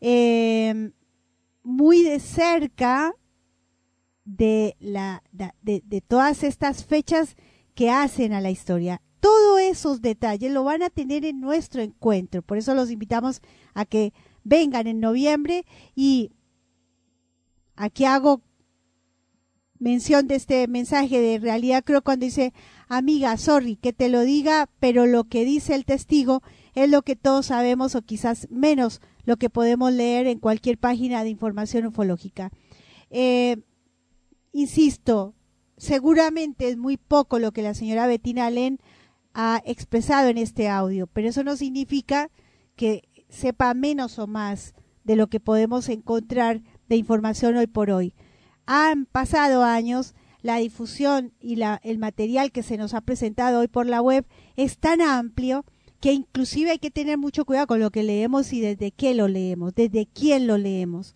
El sentido común y el sentido crítico hay que aplicarlo en todos los autores de este tiempo, no lo podemos creer a cualquiera. Gracias, Realidad Creo, por tu comentario. Dani Mastronardi nos dice buenas noches, Luz, buenas noches a todos. Gracias, dice también.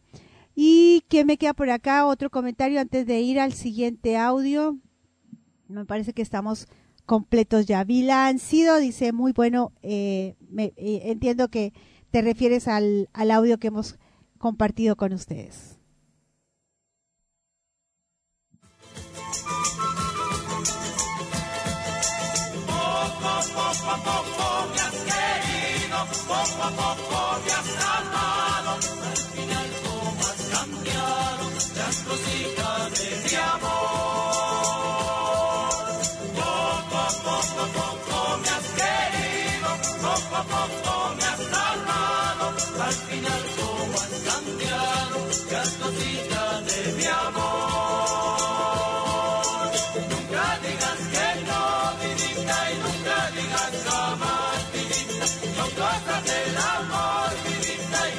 del corazón. Canción y para cantar, canción y saya para bailar.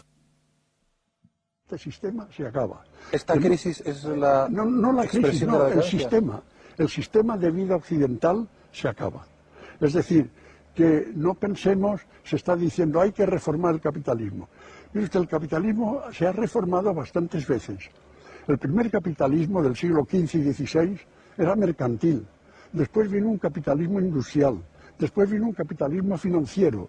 Y luego ha venido la globalización y casi un nuevo imperialismo. Bueno, pues eso es un proceso vital de un sistema que sube, aumenta y se cae. Le voy a dar una sola prueba. En el año en el siglo XV, Europa era un volcán en expansión, ideológico y aventurero. La gente se embarcaba en cáscaras de nuez para ir donde fuera, les daba igual. Se dispersaban por todas partes, descubrían América, llegaban a las Indias, llegaban por el otro lado hasta, hasta el, extremo oriente, hasta Insulindia, y todo era una expansión. Ahora, y se migraba, y en el sentido interno se descubría la imprenta, se, cambiaban las ideas, el humanismo empezaba a sustituir a la teología y todo era, evolución, expansión y un ardor de juventud, de principio y de espíritu de aventura extraordinario. ¿Qué pasa ahora? Ahora resulta que en vez de emigrar a otro lado, recibimos los emigrantes de fuera. Toda esta corriente de inmigración en, Europa desde África o en Estados Unidos desde América Latina, eso es todo lo contrario. Y además en aquel tiempo se tenía espíritu de aventura, ahora se tiene miedo. Es usted el país más poderoso del mundo, la gente tiene miedo. Y cuando tenemos unos medios de comunicación como nunca, se levantan murallas como hacían los chinos contra los mongoles. Y se levantan murallas en todas partes. Estados Unidos contra México, nosotros contra los subsaharianos, en, en- en Palestina y en todas partes. Es, un- es una contradicción tremenda. Este sistema está agotado. Y, entre- y si ¿Dónde no le bastan las pruebas que le digo, le digo a usted que el desarrollo en, en el que estamos viviendo, el desarrollo que se está impulsando, es imposible, no se puede sostener. No se puede sostener. Ya se está, eh, se- hay estudios que demuestran que lo que destruimos de la naturaleza de bienes no lo regenera ya la tierra. Todavía en los años 80 y 90 del siglo pasado se piensa que lo regeneraba, ya se piensa que no regenera. Piense usted que la población mundial se ha triplicado en un siglo, se ha triplicado en un siglo y, y queremos sostener con un planeta de medios limitados esa población cada vez mayor. Es completamente imposible. Lo que nos cuentan del desarrollo y de acabar con la miseria y de todo eso, mientras hagamos lo que hacemos, que es desaforado y destructivo, es imposible.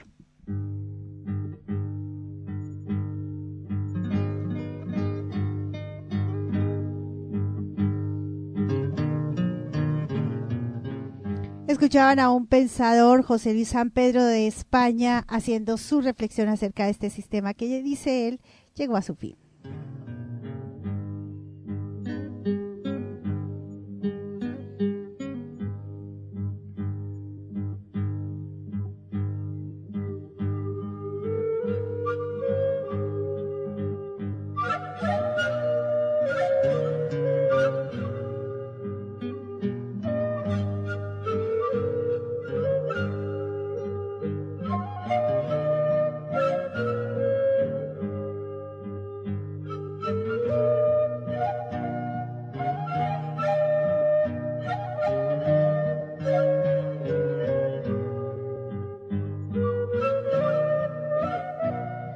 Bien, en la noche de hoy tenemos anunciado el informe, una crónica que vamos a iniciar este domingo, en esta noche, eh, por un oyente.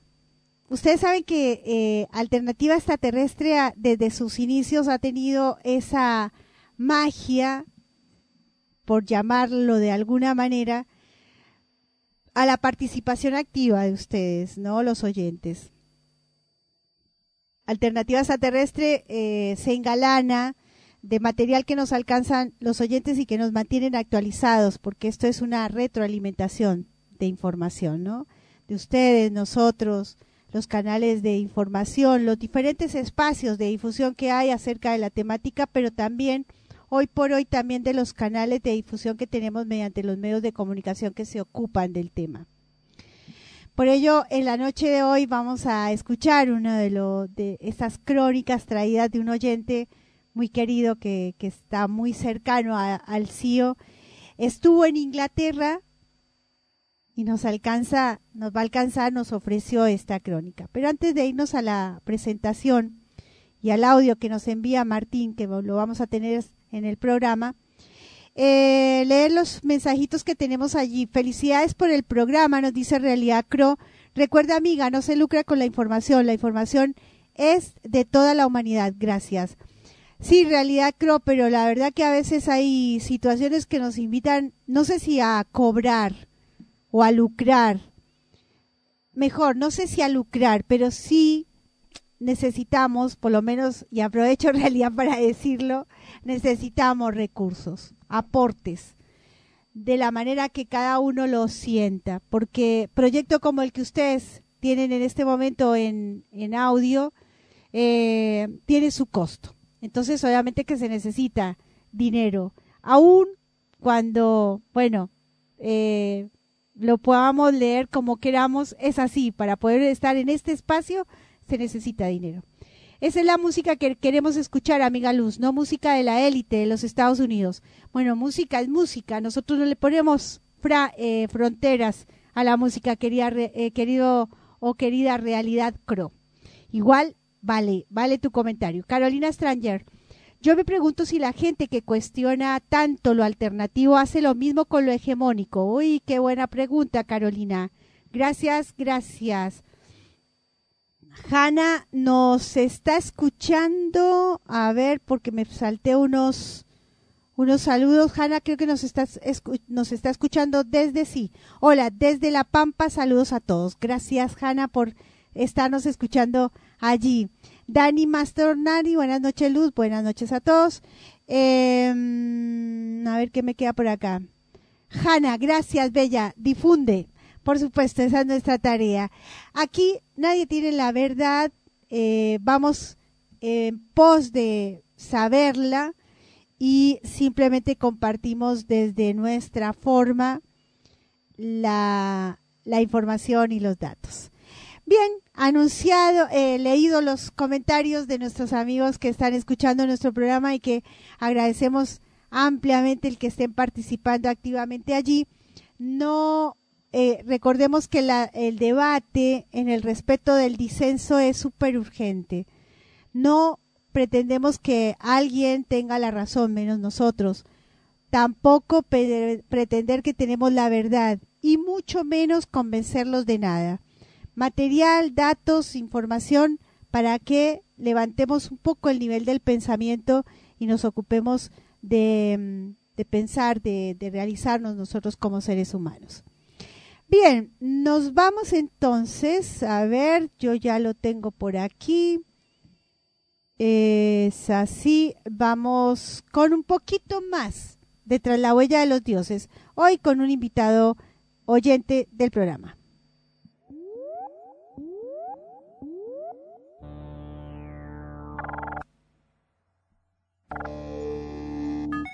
Alternativa Extraterrestre abre sus puertas a un diálogo constructivo entre los oyentes y destacados investigadores internacionales.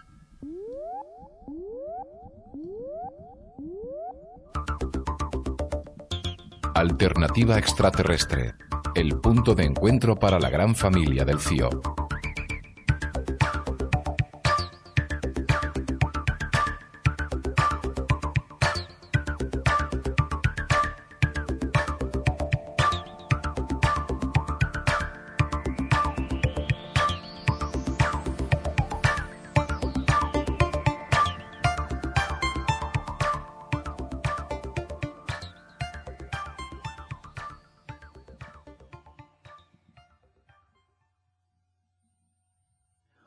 Muy buenas noches Luz, buenas noches para vos y para todos los oyentes del programa Alternativa Extraterrestre, programa que escuchamos y que compartimos y que hoy me das la posibilidad de poder compartir esta información.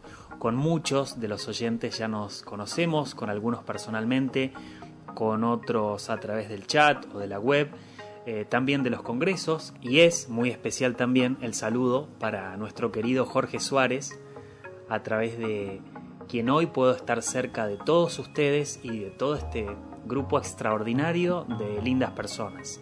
Así que un saludo para todos. Mi nombre es Martín Olivero, vivo en Córdoba y es un placer poder compartir información que uno va descubriendo, información que nos moviliza, que nos llega. Y en este caso quiero contarles sobre Avebury.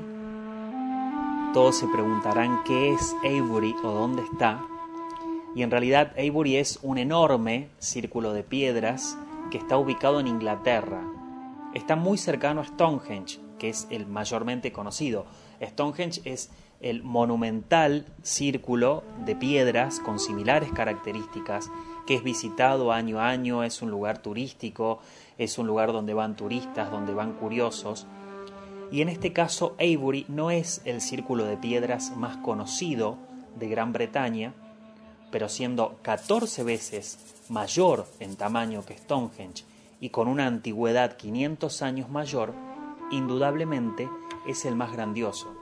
Imaginen que prácticamente Stonehenge tiene el tamaño de una plaza y Avebury tiene el tamaño de un pueblo. Tratar de visualizar esto a través de un programa radial no es, no es tan simple, por eso voy a tratar de ser lo más claro posible.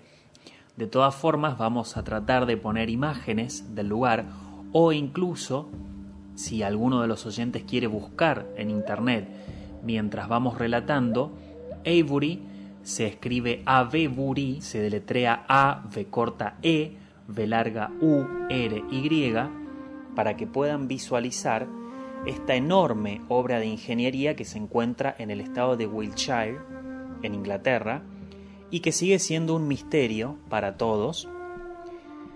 Es un lugar donde se puede caminar, el misterio está presente todo el tiempo, surgen muchas preguntas y no es casual que este lugar esté ubicado muy cerca de donde suelen aparecer los círculos de las cosechas, sea un mito o sea una realidad, el misterio está rodeando siempre este lugar.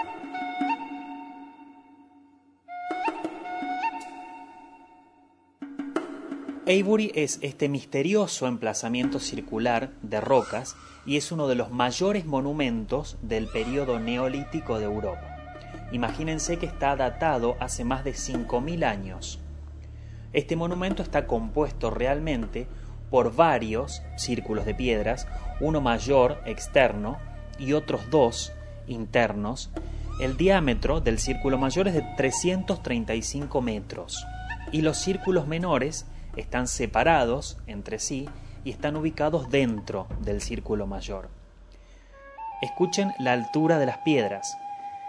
Van de los 3,6 metros a los 4,2 metros. Las pruebas del carbono las han fechado entre los años 2800 y 2400 antes de Cristo.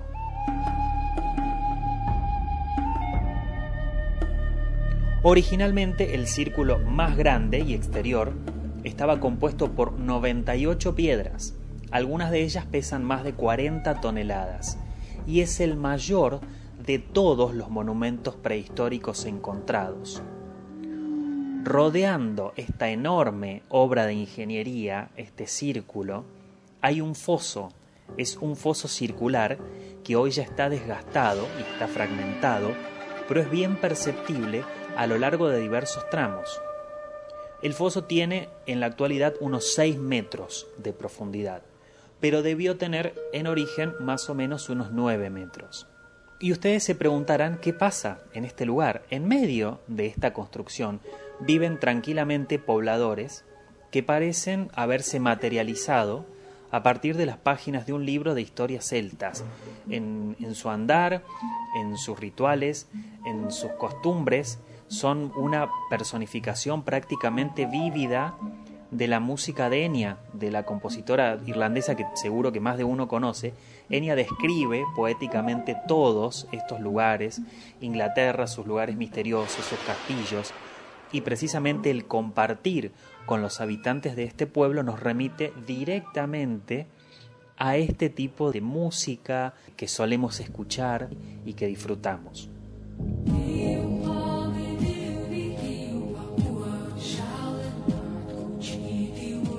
Avebury fue descubierta por el joven John Aubrey a mediados del siglo XVII, cuando casualmente salió a andar a caballo en su localidad natal. Él vivía en Avebury y ahí se dio cuenta, pudo caer en la cuenta, que esos enormes bloques de piedra próximos a su aldea, a su campo, estaban dispuestos en forma circular. Su siguiente percepción fue que la localidad había crecido en el interior de ese círculo, tal como la podemos ver hoy. Desde entonces y hasta ahora, arqueólogos, eh, metafísicos, hicieron investigaciones en el lugar. El lugar fue construido, fue destruido, fue enterrado, fue vuelto a reerigir. Y, y por eso es que este enorme círculo de piedra fue testigo inamovible de toda la historia de nuestro planeta Tierra. Imagínense la edad que tiene este lugar. El arqueólogo Alexander Killer, por ejemplo, dedicó su vida a investigar este lugar y volverlo a su formación original. Otra persona que también eh, estudió el lugar fue un investigador y coleccionista William Stackley, quien llegó a creer que este circuito circular y las avenidas que ingresan y egresan de él representaban una enorme serpiente grabada en el paisaje, una serpiente que por supuesto, y no es casual, podía apreciarse desde el cielo. No es menor tampoco el hecho de asociar este paisaje a historias que aún nos deben ser develadas, teniendo en cuenta que Avebury forma parte de las tierras inglesas donde frecuentemente aparecen los círculos de las cosechas. Como anticipábamos, el misterio merodea por todo este territorio, aunque uno intente no prestarle atención. Se cree que Avebury ha sido un templo ritual, un lugar sagrado emplazado para realizar algún tipo de ceremonia. Imagínense que es un sitio de paz, de contemplación, un lugar donde estas sensaciones se conjugan con preguntas que aún no tienen respuestas. ¿Quién dispuso la ubicación de estas piedras? ¿A quién estaba destinada? ¿Cuántas historias de vida transitaron por este lugar? No se sabe certeramente con qué propósito fue construido. A este tipo de construcción, a este tipo de círculos, los ingleses los denominan henge. Henge es una palabra inglesa que significa eh, un tipo de estructura arquitectónica prehistórica de forma casi circular u ovalada y consiste precisamente en una excavación o foso limitado por un terraplén. En este punto vale destacar que este es un tipo de construcción propia de Gran Bretaña. Precisamente Avebury consta de una delimitación, lo que denominábamos antes el foso, y entonces se crea una distinción entre lo interior y lo exterior, lo privado y lo público, lo humano y lo salvaje, también posiblemente puede ser lo sagrado y lo profano, y demuestra un desarrollo arquitectónico muy avanzado. Algunos estudiosos creen que el acto de cercamiento fue la principal función de este tipo de construcciones.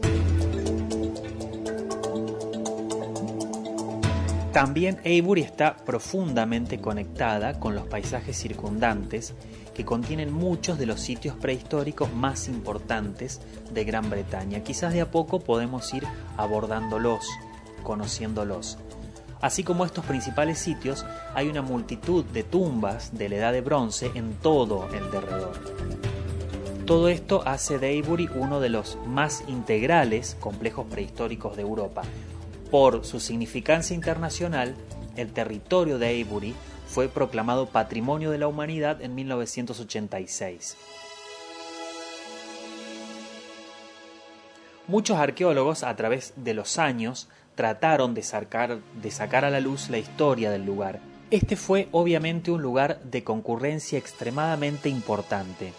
Se encontraron algunos desperdicios domésticos de la época del Neolítico y por esto es que se asume que no era un lugar de vivienda, sino que se usaba mayormente con propósitos rituales. Posiblemente Avebury era un gran templo para las personas que vivían en armonía con el ambiente natural y se piensa que aquí se practicaban ceremonias relacionadas a las estaciones del año y a la fertilidad.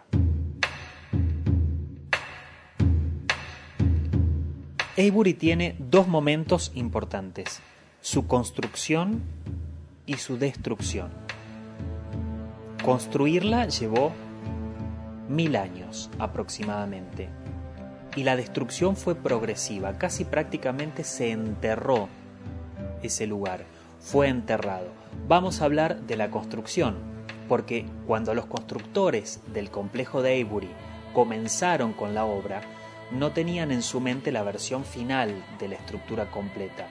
En su lugar, y como en muchas construcciones antiguas, esto fue evolucionando con nuevas generaciones a lo largo de un extenso periodo de tiempo. Se fueron haciendo modificaciones, incorporaciones y adaptaciones que fueron eh, tratando de ver la circunstancia de cambio del territorio, eh, del uso, del lugar. Alrededor de 5.000 años atrás y antes de que el círculo exterior, el foso y su orilla fueran construidos, las rocas más grandes de todo el complejo se elevaron primeramente en su lugar correspondiente. Haciendo un pequeño repaso, el área estructuralmente circular y limitada por la excavación, lo que ellos le llaman henge, mide casi una milla en circunferencia y tiene cuatro entradas. Se estima que se ha tomado cerca de medio millón de horas y muchas generaciones poder realizarlo. La excavación fue hecha con, con herramientas básicas, muy básicas. La piedra caliza fue aflojada con picaduras de astas de animales y fue recogida con herramientas hechas con los omóplatos de los bueyes. El foso tenía más, era mucho más empinado y estrecho.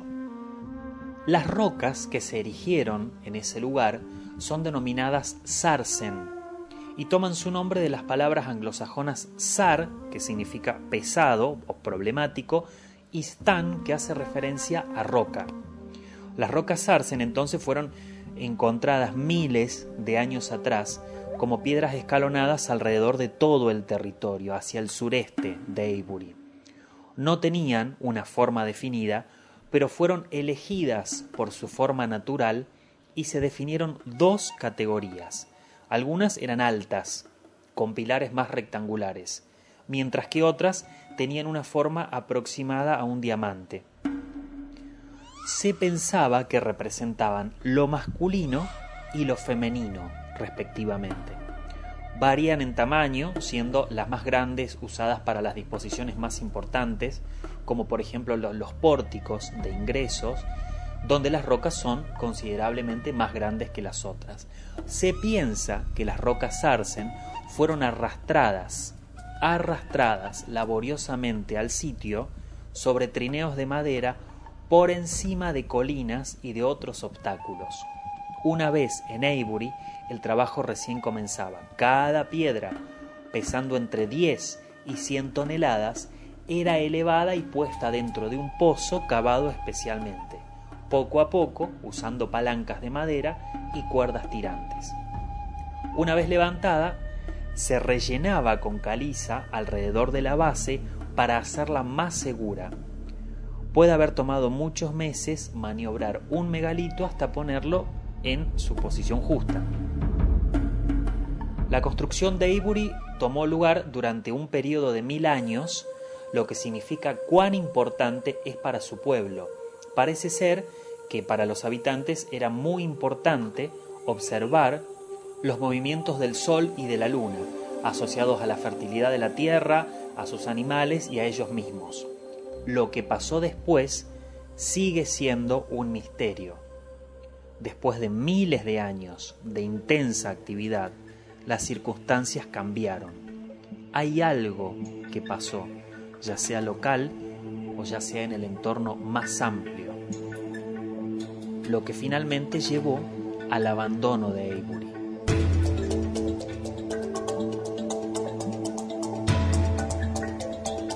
Si hablamos ahora de este abandono, de esta destrucción, las circunstancias que llevaron a la desaparición de Avebury son desconocidas.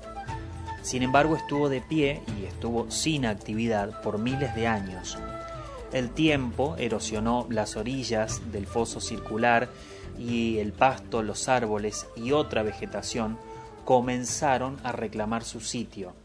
A pesar de esto, muchas de las rocas permanecieron erigidas y pudieron haber sido vistas por los romanos, quienes eran curiosos y visitaron el lugar durante su tiempo en Gran Bretaña, entre la primera y la cuarta centuria, en que los romanos estaban en Gran Bretaña.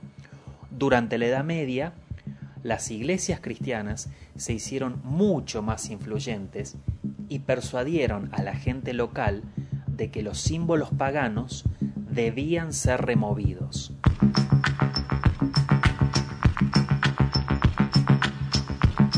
En este punto hay que destacar que en 1938 se halló un esqueleto que data aproximadamente del siglo XIV.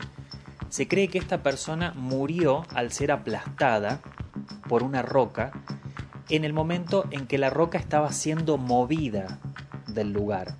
Algo falló en los cálculos, eh, algo falló en los cálculos de, movimiento y esta persona fue empujada por la misma roca hacia su tumba. Es increíble pensar que este sujeto quedó sepultado en la tumba que quizás él mismo ayudó a cavar y, y con la roca encima, con la piedra aplastándolo. Por supuesto que hubiera sido poco exitoso intentar sacarlo del lugar. Alrededor de esto se han tejido muchas historias, como por ejemplo el pensar que si las rocas eran eliminadas u ocultadas, algo extraño podía devenir, algo extraño podía pasar. Si los pobladores encontraron demasiado difícil destruir estas piedras o si temían al castigo de alguna entidad no está claro, ya que no las eliminaron por completo. En su lugar las enterraron para que no pudieran ser vistas. Por eso es que por mucho tiempo gran parte de Avebury y su significancia quedó sepultada bajo tierra.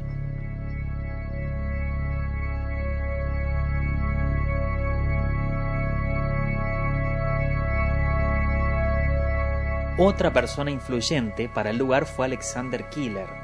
Él fue un arqueólogo, fue un pionero que llegó al área de Avebury por primera vez en los años 20.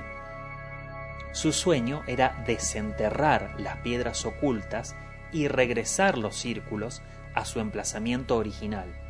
La manera en que logró realizarlo forma parte de nuestro próximo relato.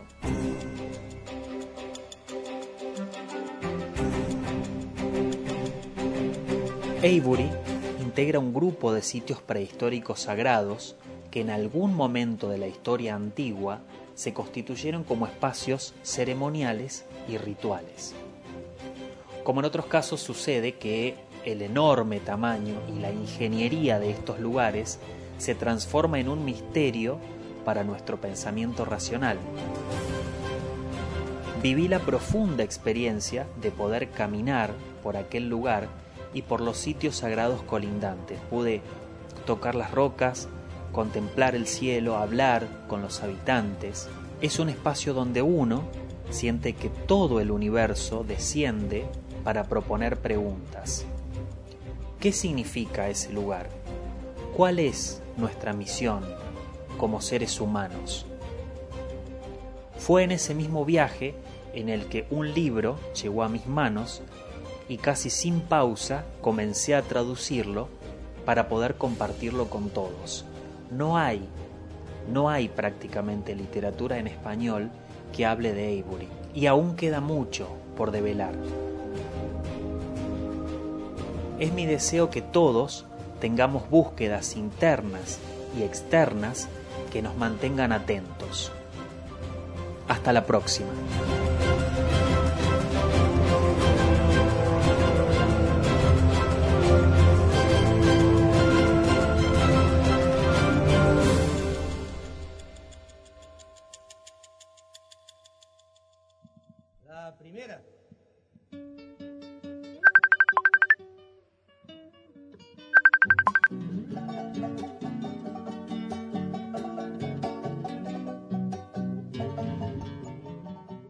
Querido Martín, ¿estás ahí? Así es, Luz, ¿cómo estás? Encantada, maravillada y así lo están expresando también los oyentes en este momento escuchando esta pequeña, este pequeño inicio a esta crónica que Sí, esperamos continúe. ¿Cómo estás? Estás allí en, en Córdoba, ¿no? Exactamente, estoy aquí en Córdoba eh, escuchándote y de verdad te quería agradecer tanto a vos como a nuestro querido Jorge y a toda la audiencia que me hayan dado la oportunidad de, de contar est- esta experiencia que fue extraordinaria y que lo sigue siendo porque de hecho ahí les contaba que pude traducir un libro porque casi no hay literatura en español que hable de Avebury y ahora se los voy a dejar, si quieren, ahí en el blog para que lo descarguen gratuitamente y al que le interesa informarse, como siempre decía Jorge Suárez, estar atentos a todo lo que pasa a nuestro alrededor. Qué lindo, gracias.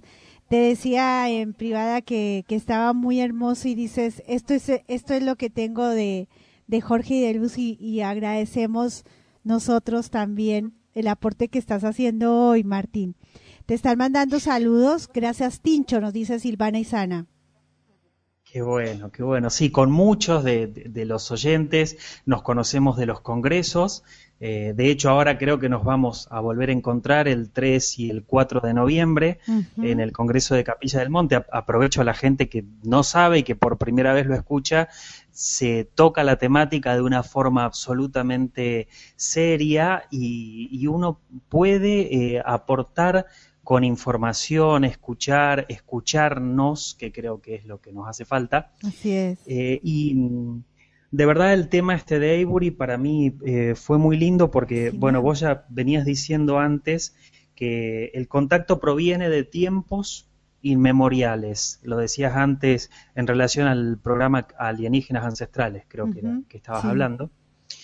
Y cuando visitas estos lugares, eh, ya sea Stonehenge, ya sea Avebury, te das cuenta que desde la antigüedad, imagínate que Avebury es más antiguo que, que las pirámides de Egipto, ya los seres humanos intentábamos de alguna forma conectarnos o contactarnos con algo que nos veía des- desde arriba, supuestamente. Llamémosle como lo quieramos llamar, una entidad, una divinidad, eh, cualquier otra forma de vida, y uno eso lo siente en ese lugar.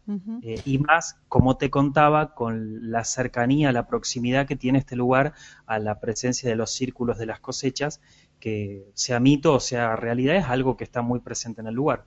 Así es. Martín, ¿hace cuánto fuiste a, a Inglaterra y, y- y nos motivas a, a encontrarnos con todo este lugar? ¿Cuándo fuiste? Claro, esto fue en febrero. En febrero de este año el viaje surgió así como casi de improviso y buscando lugares, uno de los primeros objetivos, los primeros lugares que quería visitar era Stonehenge. Ya había visto yo paralelamente una serie de televisión que estaba filmada en este lugar en Avebury y me pareció interesante. Y encontré causalmente una excursión que visitaba Avebury y que visitaba Stonehenge.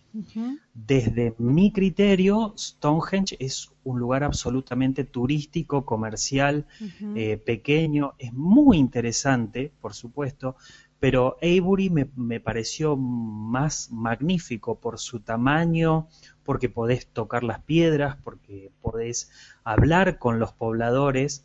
Eh, a mí me movilizó mucho más. Recién leía uno de los comentarios de las oyentes que decía, con la música celta me, me conecto.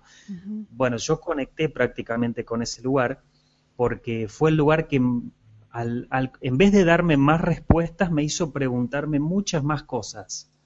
Porque te preguntas, eh, ¿por qué estoy acá? ¿Por qué estamos acá como seres humanos? qué significan estas enormes rocas, qué mensajes nos quisieron dar en su momento cuando fueron eh, construidas. Imagínate que estar más de mil años construyendo un lugar, eh, realmente había un, un objetivo y una, una visión, una proyección de ingeniería que tenías que estar muy preparado para eso. Bien. Martín, vamos a hacer un pequeñito, eh, y de cualquier manera no vamos a repetir, quedó grabado en mi, en mi, en mi ordenador, pero vía Facebook no te están escuchando. Sí. Vamos a intentar Ajá. con Skype a ver si esta parte final que quiero eh, cerremos los dos lo puedan escuchar. En este mismo momento no, no te están escuchando en Facebook. De cualquier manera yo Bien. grabé el audio, vamos a seguir la charla. Corto un momentico y me llamas por Skype a ver si podemos lograr la comunicación por Perfecto. Skype. Ahí tratamos. Gracias Martín. A vos. Bien, vamos entonces a un cortecito no más de música para conectar con Skype ya que hemos tenido algún inconveniente al salir directamente con Facebook y con Martín.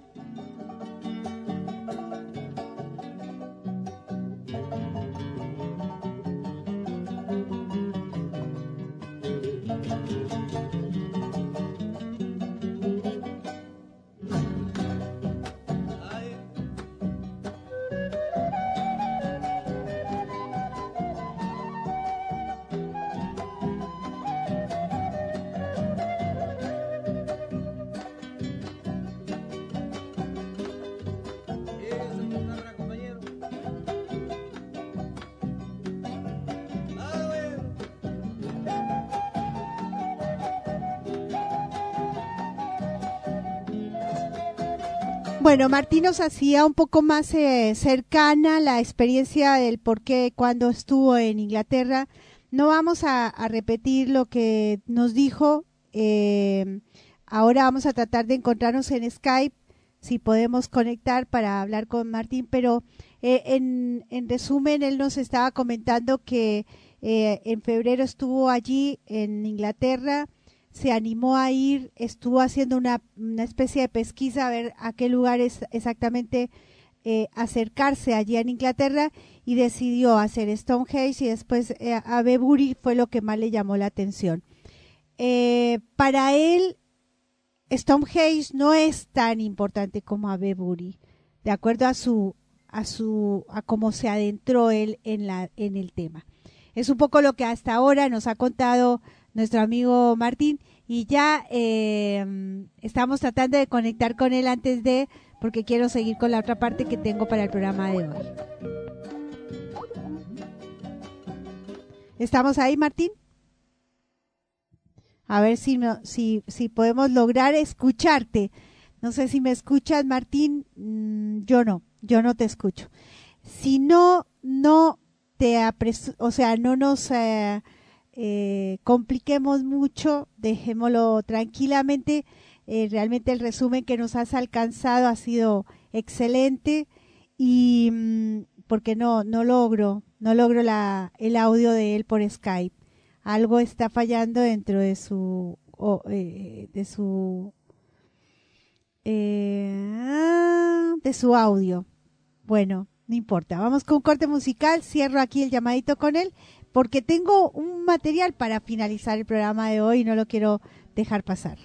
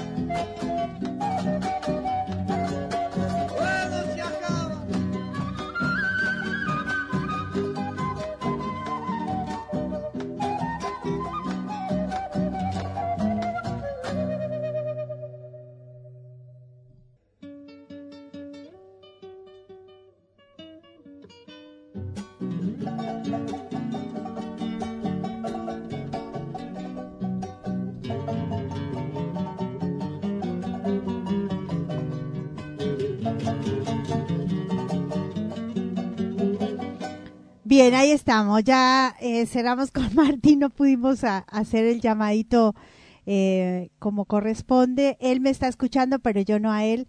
De cualquier manera, eh, tenemos más para la semana que viene. Así que, amigos, eh, tendremos más de esta crónica que nos ha preparado Martín de este fascinante mundo que es Inglaterra, los círculos de las cosechas, eh, eh, un mundo que también hace a nuestra historia, ¿no? Y entendemos que es una muy buena forma de leer eh, los lugares, desmitificando la historia que nos cuentan sin etiquetas, y así nos lo ha planteado Martín, entendemos que es la mejor manera de leer nuestra historia, sin etiquetas, sin interpretaciones y sin especulaciones. El supuesto, la interpretación y la especulación no sirve porque nos aleja realmente de lo que no conocemos y que lo que poco conocemos, esta forma que Martín nos alcanza en esta oportunidad, nos va a ayudar y muchísimo para desmitificar ese mundo maravilloso de Inglaterra, los, los círculos de las cosechas que se viven por aquellos lugares. Gracias Martín, excelente. Yo navegué, caminé en tus letras en este inicio de la crónica de tu viaje a Inglaterra. Gracias Martín. Para el próximo domingo tenemos más.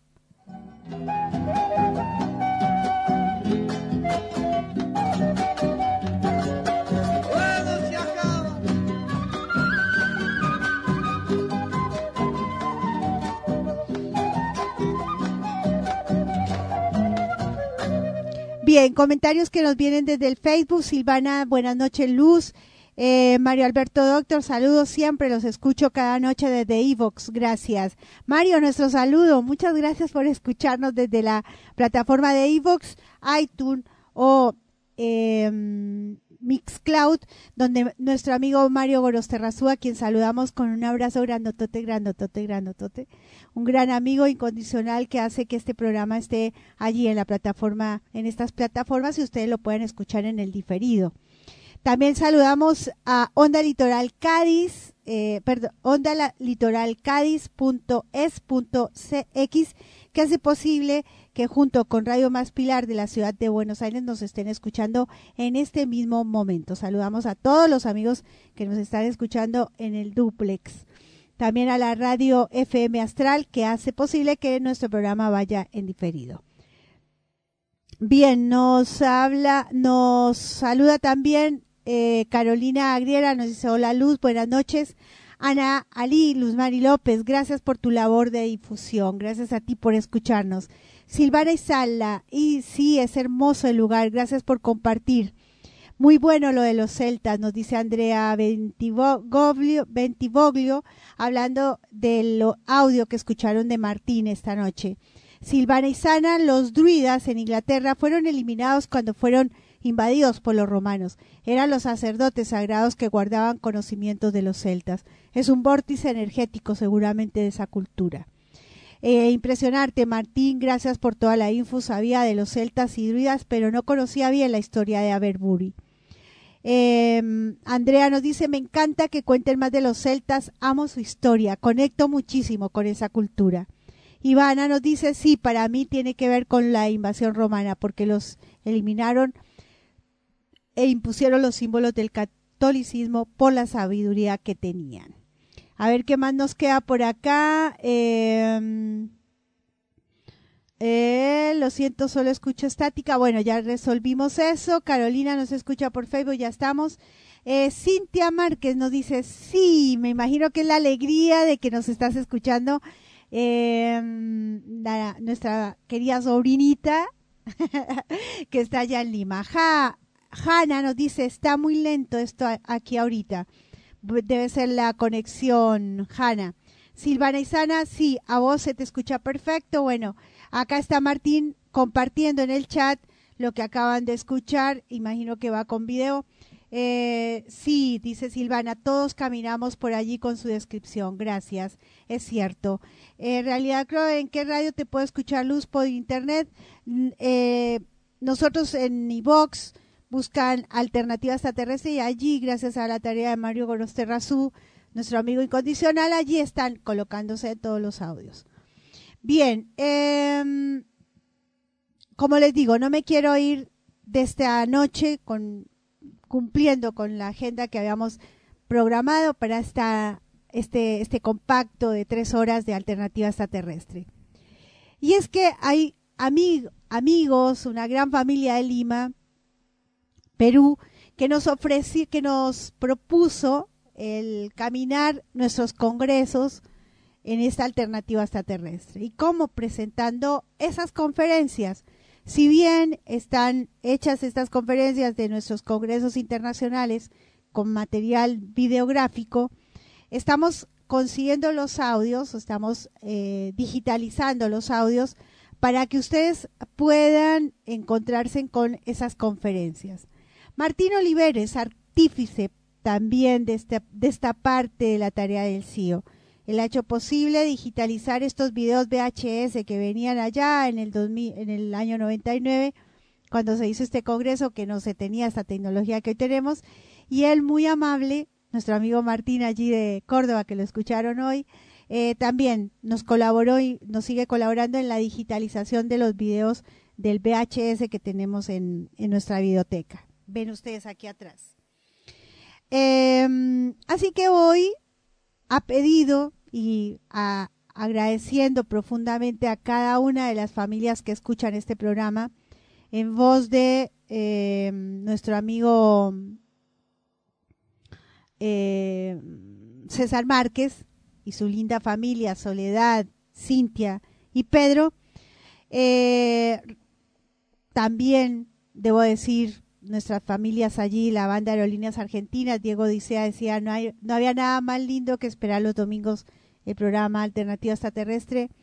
Ahora lo tenemos. No sé si tendrá la misma magia que tenía antes. Esta es la de ahora.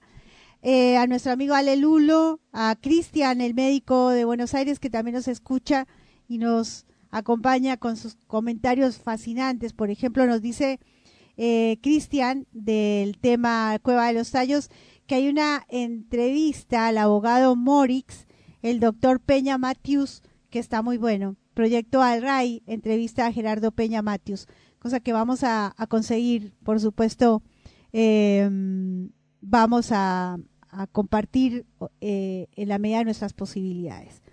Bien, eh,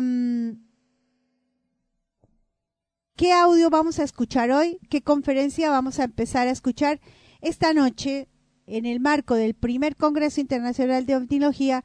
Vamos a escuchar a Javier Sierra, la primera parte de esta conferencia que viene un poquito cortada al principio, pero engancha con casos que nos habla, eh, nos, nos eh, encabeza su conferencia Javier Sierra, en el eh, que él ese año presenta como primicia el informe Cometa. Este informe que se realizó justamente en el año 99 en Francia, cuando eh, oficiales eh, militares del, de Francia piden, solicitan al gobierno de Francia que se abra una oficina de investigación sobre todos estos objetos voladores no identificados que ellos han detectado en los radares y que por supuesto nos explican qué son. Por supuesto, o por lo menos ellos indican que no son el enemigo, son objetos voladores no identificados. Javier Sierra, así, en esta primera parte de su conferencia realizada en el año 99 en nuestro primer Congreso Internacional de Omnilogía. Quiero que siéntense, escúchenlo a Javier Sierra. Vamos a escuchar unos minutos antes de terminar nuestro programa y, por supuesto, vamos a estar aquí para la despedida. Del eh, general Denis Lety, que es otro gran eh, general francés, y eh, en este informe apuestan por un hecho singular. Ellos consideran que el fenómeno de los ovnis es un fenómeno eh, que debe preocupar sobre todo a la defensa de cualquier nación. Se ponen eh, claramente de parte de la óptica militar respecto al fenómeno ovni. Imagínense ustedes lo incómodo que es para cualquier gobierno que un objeto volador no identificado viole el espacio aéreo de una nación. Mm, Los sistemas de defensa y de detección sean incapaces de identificar a ese intruso, que ese intruso llegue incluso a tomar tierra en el propio territorio nacional de ese país, y que nadie sea capaz de hacer nada por detenerlo o siquiera identificarlo, saber de qué se trata. Esa perspectiva de la defensa ha sido la que ha obligado durante muchos años a considerar el fenómeno ovni como secreto, más que por ocultar algún tipo de información al público, por ocultar la propia incompetencia de las Fuerzas Armadas a la hora de enfrentarse a este problema. Los franceses en este informe han dicho basta a esa perspectiva y han eh, elaborado este documento que tiene una historia bien singular, que comienza a gestarse en 1995 cuando eh, varios eh, militares de alta graduación franceses se reúnen para reflexionar sobre el fenómeno ovni y mm, pretenden elaborar un informe para el presidente Jacques Chirac, el presidente de Francia, y para el primer ministro, Lionel Jospin, para instarles a que creen un organismo científico que investigue el fenómeno ovni, porque ellos como militares se sienten incompetentes para trabajar con este problema. Y recogen una serie de pruebas, a su juicio incontestables, de que el fenómeno ovni es una realidad eh, absoluta y probablemente extraterrestre. Es más, llegan a hacer afirmaciones sorprendentes, como el hecho de que solo una mínima parte de los objetos no identificados vistos durante estos últimos 50 años obedecen en realidad a prototipos de aviones secretos y que una gran parte de las observaciones bien documentadas de este fenómeno obedecen casi con toda seguridad a vuelos de naves extraterrestres. Insisto, esto está escrito en un informe redactado por un general de la OTAN. Lo curioso de este asunto es que en esas evidencias que recogen se encuentran algunas verdaderamente sorprendentes. La primera de ellas es una fotografía que ellos presentan como incuestionable, que es la que adorna la portada del dossier. Fue tomada en 1971 sobre la laguna de Cote, en Costa Rica. Es esta imagen que ustedes ven aquí. Eh, la imagen fue obtenida por un eh, avión del Servicio Cartográfico de Costa Rica. Tenía incorporada en su panza una cámara que disparaba cada 20 segundos una imagen y lo hacía utilizando unos negativos de gran tamaño, de 20 por 20 centímetros, imagínense ustedes unos negativos muy grandes, de gran calidad, para poder después, con esas imágenes, hacer mapas de, eh, del país, de, de Costa Rica. Al fotografiar la laguna de Cote en una de esas fotografías, en una sola, es decir, esto ocurre en un espacio de 20 segundos como máximo, aparece un objeto discoidal perfecto. Esta, zona oscura corresponde a la laguna y esto de aquí corresponde a la costa. Pues en medio de la laguna aparece un objeto discoidal perfecto que eh, inmediatamente despierta las sospechas del Servicio Cartográfico de Costa Rica.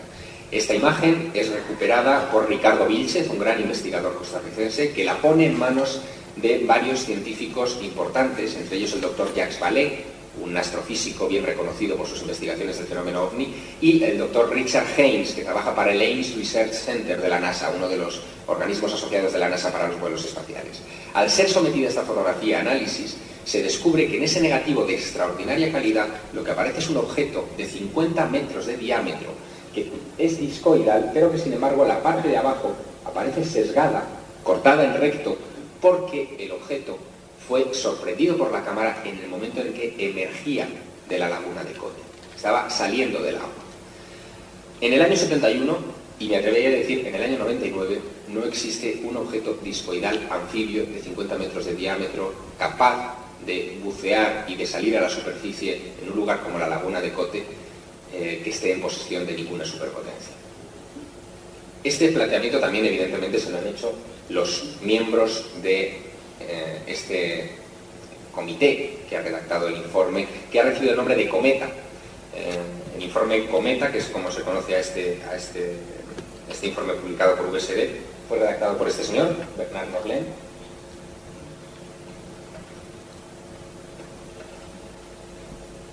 Y en él se contemplan curiosidades como por ejemplo este mm, tipo de vehículos que según ellos podrían haber dado pie a algunas confusiones con respecto al fenómeno ovni. Se trata de un vehículo llamado eh, Sikorsky, es una especie de helicóptero eh, secreto utilizado por el gobierno de los Estados Unidos, especialmente para el espionaje o la toma de fotografías de zonas urbanas. Se trata de un verdadero platillo volante de control remoto que tiene, ustedes lo ven aquí, apenas unos 4 metros de diámetro y que pudo haber dado pie a algunos, algunas confusiones, algunos casos de ovnis. Desgraciadamente, eh, este tipo de vehículos fueron puestos en marcha a partir de finales de los años 80 y principios de los 90 y rara vez habrían podido dar lugar a confusiones en los años 40 o 50. En los años 40 o 50 sí que existían prototipos de objetos discoidales eh, de la Fuerza Aérea de los Estados Unidos que pudieron también haber dado pie a confusiones. La lástima es que la mayor parte de esos eh, prototipos, el agro, por ejemplo, un, objeto en forma de platillo volante, o un, objeto, un- perdón, un avión con hélices llamado la tortilla volante, de forma familiar, eran objetos que apenas eh, sirvieron para nada, entre otras cosas porque desde el punto de vista estratégico es mucho más fácil desde el suelo mm, dar, eh, pegarle un tiro a un objeto en forma redonda que un objeto en forma usada como un platillo volante y dejaron de fabricarlos, por una cuestión tan simple como esa. Pero presentan una serie de evidencias realmente eh, aplastantes, el informe Cometa. Una de ellas se corresponde a un incidente que tuvo lugar en enero de 1981 en un pueblecito eh, francés llamado Trans-en-Provence, eh, al sur de Francia. Ese, pueblecito vivió un- un hecho extraordinario cuando un campesino llamado Renato Nicolai observó cómo un objeto de apenas 3 metros de diámetro, pequeño tamaño, eh, toma tierra a menos de 100 metros de donde él se encontraba en el camino de acceso a su casa. Este es el camino de acceso y esta es parte de la huella dejada por el, por el objeto. Mm, Cuando esto ocurre en el año 81, eh, y este es un detalle interesante que deben ustedes conocer, el Instituto para Altos Estudios de la Defensa, el mismo que ha redactado este informe, había instado al Centro Nacional de Estudios Espaciales de Toulouse, la NASA francesa, a crear un comité que investigara este tipo de sucesos. Lo llamaron GEPAN, Grupo de Estudio de los Fenómenos Aéreos No Identificados, y lo eh, llevó eh, hasta prácticamente su conversión en otro centro, el doctor Claude Poer, desde 1977. De hecho, este doctor Claude Poer tenía la obligación, era su trabajo, pagado por el Centro Nacional de Estudios Espaciales, de investigar cualquier incidente ovni que llegara a sus manos a través de la gendarmería, a través de la Fuerza Aérea, a través de los pilotos civiles y él fin, estudió 18 incidentes de naturaleza extraña. Uno de esos incidentes fue este.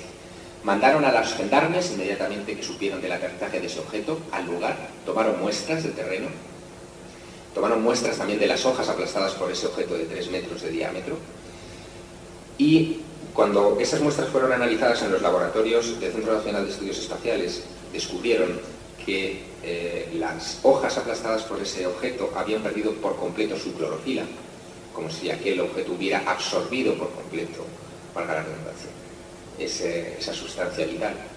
Y también eh, descubrieron que la estructura molecular del terreno sobre el que se había posado ese objeto, al que se le calculó un peso aproximado de dos toneladas, eh, había cambiado absolutamente. Es decir, aquel objeto, fuera lo que fuera, emitía algún tipo de radiación o de energía que cambió la estructura molecular del propio terreno que aplastó.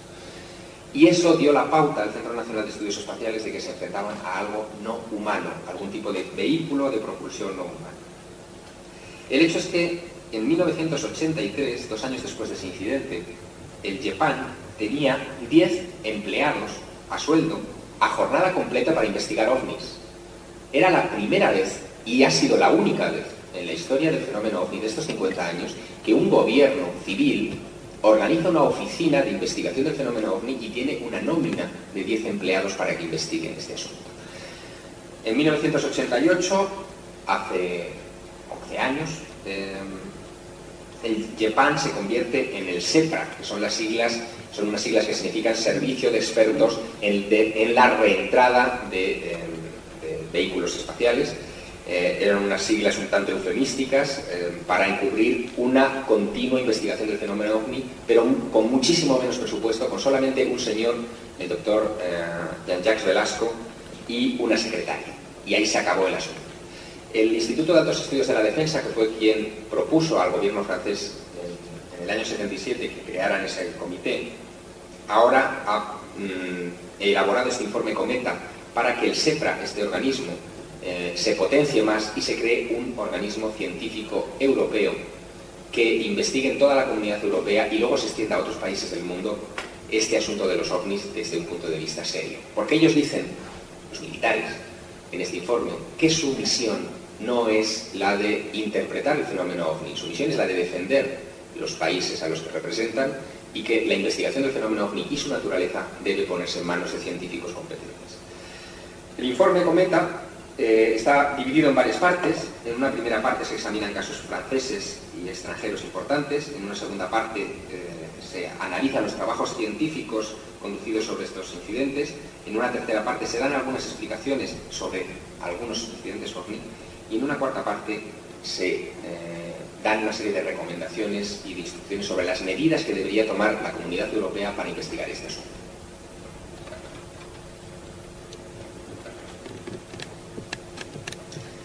Lo que querría eh, insistir es en el tipo de casos que ellos eh, han utilizado como eh, incidentes de naturaleza extraterrestre.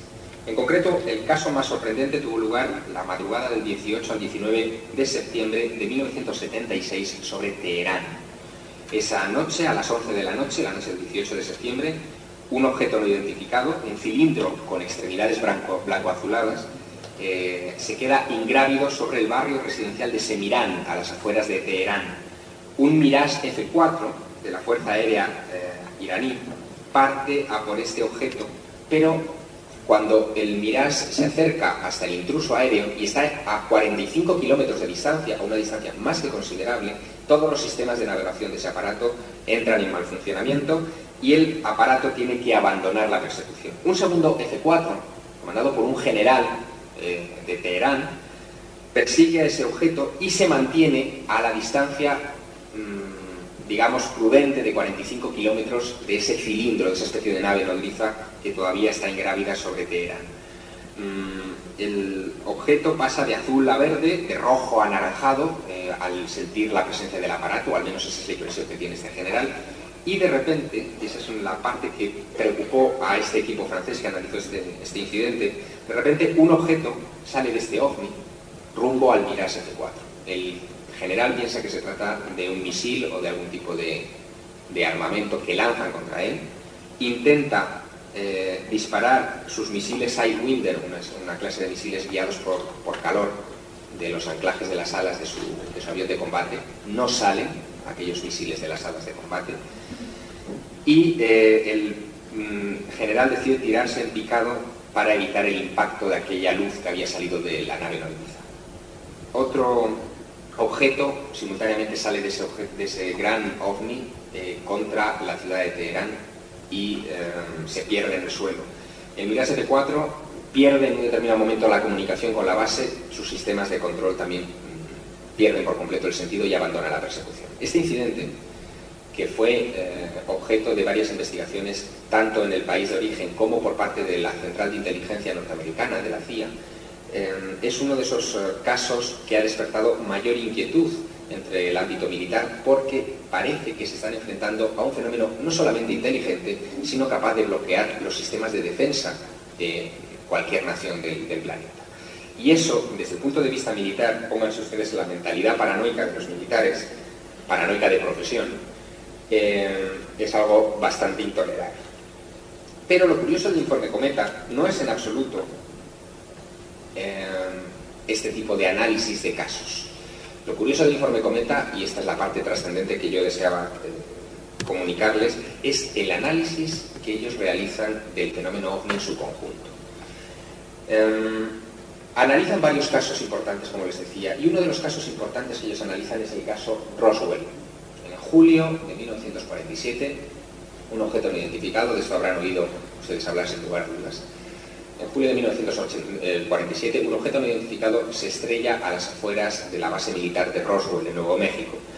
La base militar de Roswell en aquellas fechas era la única base de todo el planeta que tenía en sus hilos armamento nuclear. Se encontraba allí el escuadrón de bombarderos eh, que armó los aviones que bombardearon Hiroshima y Nagasaki durante la Segunda Guerra Mundial y allí se encontraba, por lo tanto, la élite de la inteligencia militar que protegía ese secreto eh, bélico de gran importancia y que marcó el final de la contienda mundial. Pues bien, en julio del 47, como digo, se estrella ese objeto no identificado, se recupera.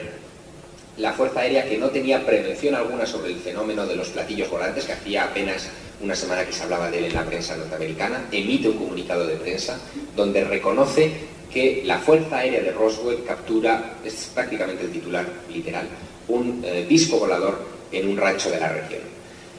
Inmediatamente después de ese comunicado se emiten otros comunicados que desmienten esta primera información y que eh, insisten en que lo que ha motivado la falsa alarma de la prensa es en realidad un globo sonda, algo que sirvió para sepultar definitivamente el incidente porque, entre otras cosas, se amenazó a medios de comunicación a investigadores para que no continuaran presionando o investigando este asunto. Para los eh, técnicos de Cometa, de- del informe Cometa francés, eh, el comportamiento de los servicios de inteligencia norteamericanos es eh, el clásico que hubieran tenido ellos mismos si lo que hubieran recuperado, y eso lo dicen casi con estas palabras en este texto, si ellos mismos hubieran recuperado una nave extraterrestre o algo de un gran valor tecnológico. Es decir, hubieran tratado de desacreditar cualquier información que pudiera permitir al enemigo seguir la pista de ese incidente, es decir, que los rusos llegaran a leer la información del caso Roswell, aunque se llegó a decir que Stalin había tenido sobre su mesa el Roswell Daily Record y que había visto este- esta noticia. Y eh, serviría para desacreditar por completo esa noticia y permitirles a ellos investigar tranquilamente durante mucho tiempo, como realmente ha sido. El informe Cometa eh, hace un análisis global de la situación del fenómeno ovni donde engloba este caso. Ellos se plantean la siguiente pregunta, que también se la han planteado los ufólogos durante años. ¿Cómo es posible que una inteligencia extraterrestre llegue a nuestro planeta en el año 47 a bordo de un ovni y que vaya a sobrevolar Nuevo México y justo allí se pegue en la castaña, se estrella? ¿Cómo es posible que, que esa inteligencia eh, cometa ese error táctico cuando ya han terminado el viaje difícil, en lo fácil eh, pierdan el control de su aeronave? Se han esbozado todo tipo de teorías, a cada cual más ridícula, desde que los radares en pruebas que se estaban ensayando en Nuevo México afectaron al sistema de navegación de los eventuales marcianos y hicieron que su nave se desestabilizara y se estrellara.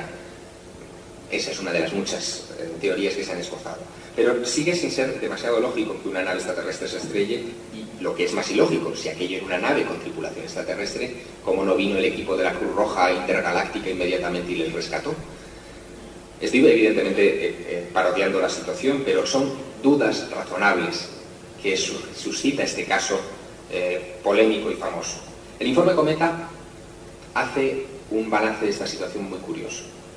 Dicen que em, les sorprende sobremanera que Nuevo México era la zona, en aquella época de 1947, de máximo eh, avance tecnológico del planeta Tierra por una razón muy sencilla.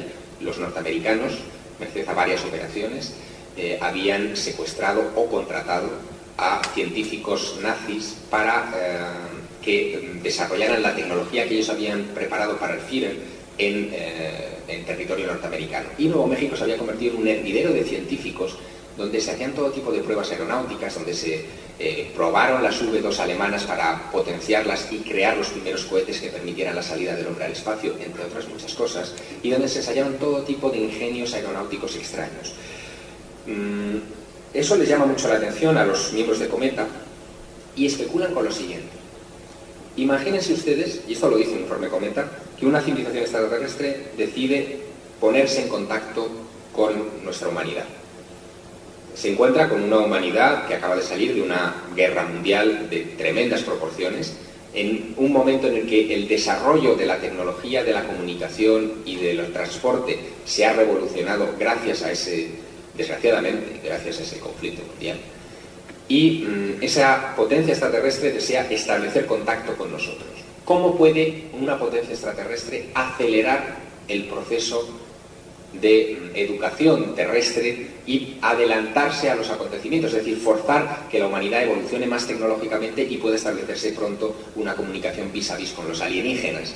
La, la respuesta es simple, es casi el juego de la caja de Pandora, es el juego de inyectar conocimiento a esa humanidad. ¿Cómo? Estrellando deliberadamente un objeto cargado de tecnología que pueda ser imitada por eh, la potencia que lo capture y pueda ad- adelantar o acelerar el proceso de evolución de esa tecnología.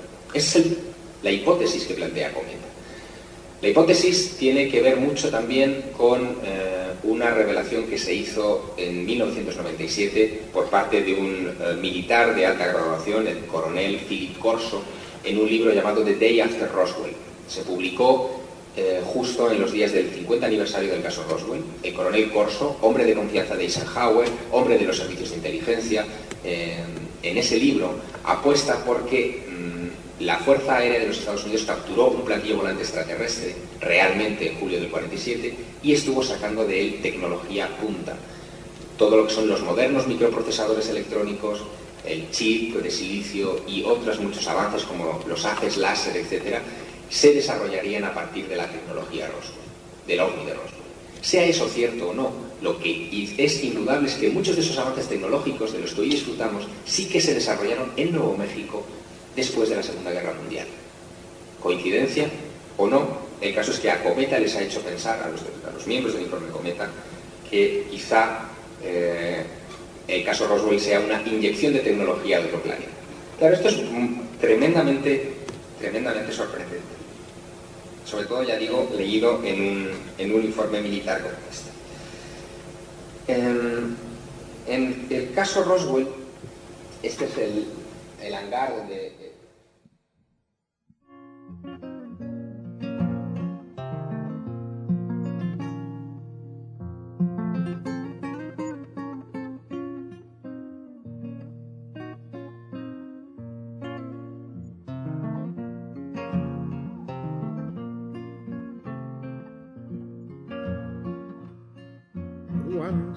Al rancho de nochecita.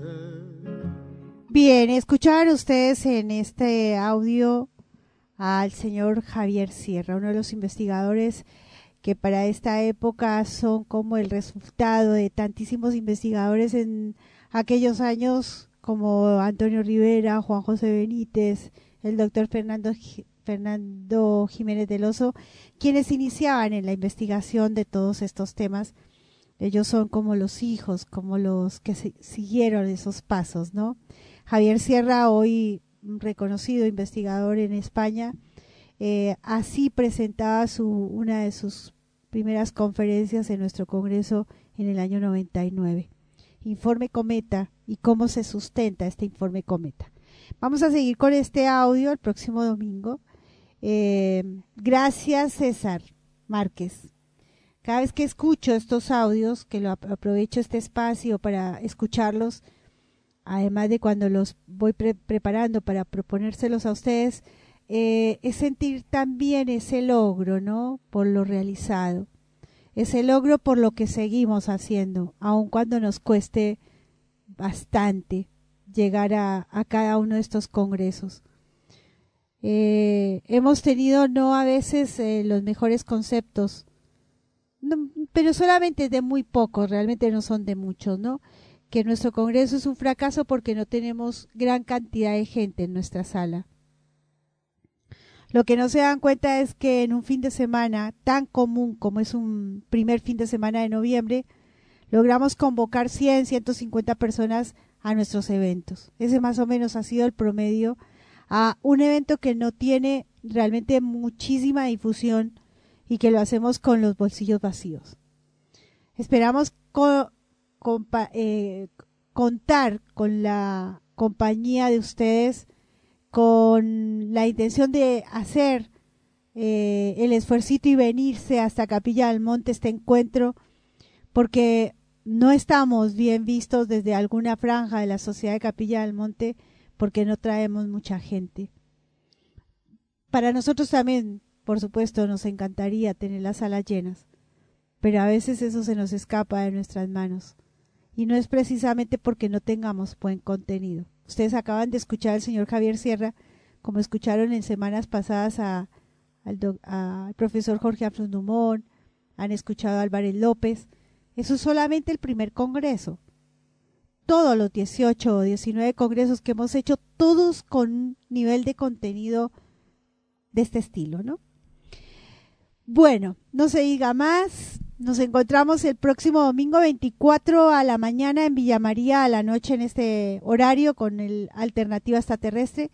Saludamos a todas las radios que hacen posible que este programa esté allí, burbu burbujamodulada.com, Onda Litoral Cádiz, FMX, la radio de Soldini en Santa Fe, Radio Más Pilar de la ciudad de Buenos Aires que nos están escuchando en este mismo momento en duplex y también a Radio FM Astral, la radio de Capilla del Monte, allí donde nació esta alternativa extraterrestre que también nos han escuchado. Vamos un poquito atrasados para la FM Astral, pero ahí estamos presentes, en, en espera de encontrar un operador que levante allí la perillita y que la baje, así estamos en vivo también con ustedes. Hanna, muchas gracias, divina, con tanto que dice por ahí. Eh, por tanto que nos, nos dice cositas allí en este eh, chat de Facebook. Buenas noches amigos, saludamos hasta la próxima, dice Carolina, les deseamos una linda semana y no olviden, este es el horario de 21 a 24 horas, hora argentina, de 7 pm a 10 de la noche, a 10 pm, hora colombiana. Muchísimas, muchísimas gracias por habernos acompañado hoy con música del altiplano y nos vamos con la voz de Atahualpa Yupanqui y el tema se llama La Llorona. Vamos a escucharlo completico para eh, todos los amigos que se quedaron y aguantaron este programa en la noche de hoy. Muchísimas gracias. Tenemos mu mucho más para la semana entrante. No olviden, encuentros para la divulgación de la presencia extraterrestre en nuestra página web. Hagan la reserva anticipada háganse en el esfuercito. Eh, casi nada. Es simbólico el precio porque va en pos de poder conseguir los tickets y los dineros para pagar los tickets porque ya hay personas que han pagado la eh, con tarjeta y nosotros nos encargamos de pagarlo por supuesto por nuestra cuenta así que gracias por apostar por nosotros por confiar en nosotros eh, y que se sumen a estar en este encuentro en noviembre aquí en Capilla del Monte Gracias. Nos vamos con el tema Atahualpa Yupanqui, La Llorona. Gracias. Chao.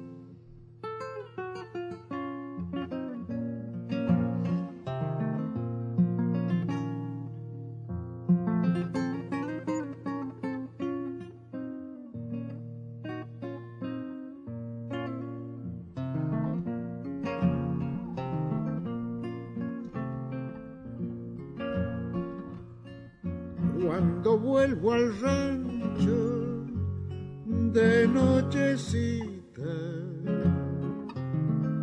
desde la tranquera yo siento tu vidalita. Desde la tranquera yo siento tu vidalita. Mi chango travieso me sale a esperar. Y entre mate y mate comienzo a desencillar y entre mate y mate comienzo a desencillar buena leña seca arde en el fogón yo también enciendo los sueños de mi corazón. Yo también enciendo los sueños de mi corazón.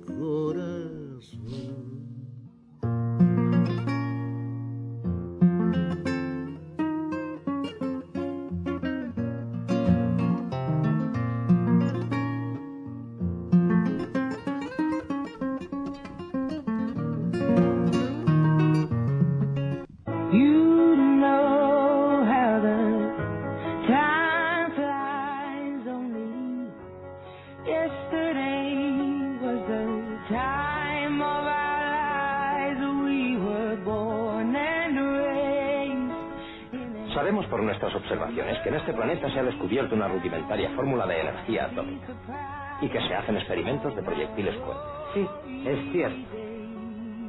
Mientras se limitaron ustedes a luchar entre sí con esos primitivos tanques y aviones, no nos inquieta. Pero alguna de las naciones puede aplicar esa energía a naves interplanetarias, lo que originaría una amenaza para la paz y la seguridad de otros planetas. Y eso no podemos tolerarlo.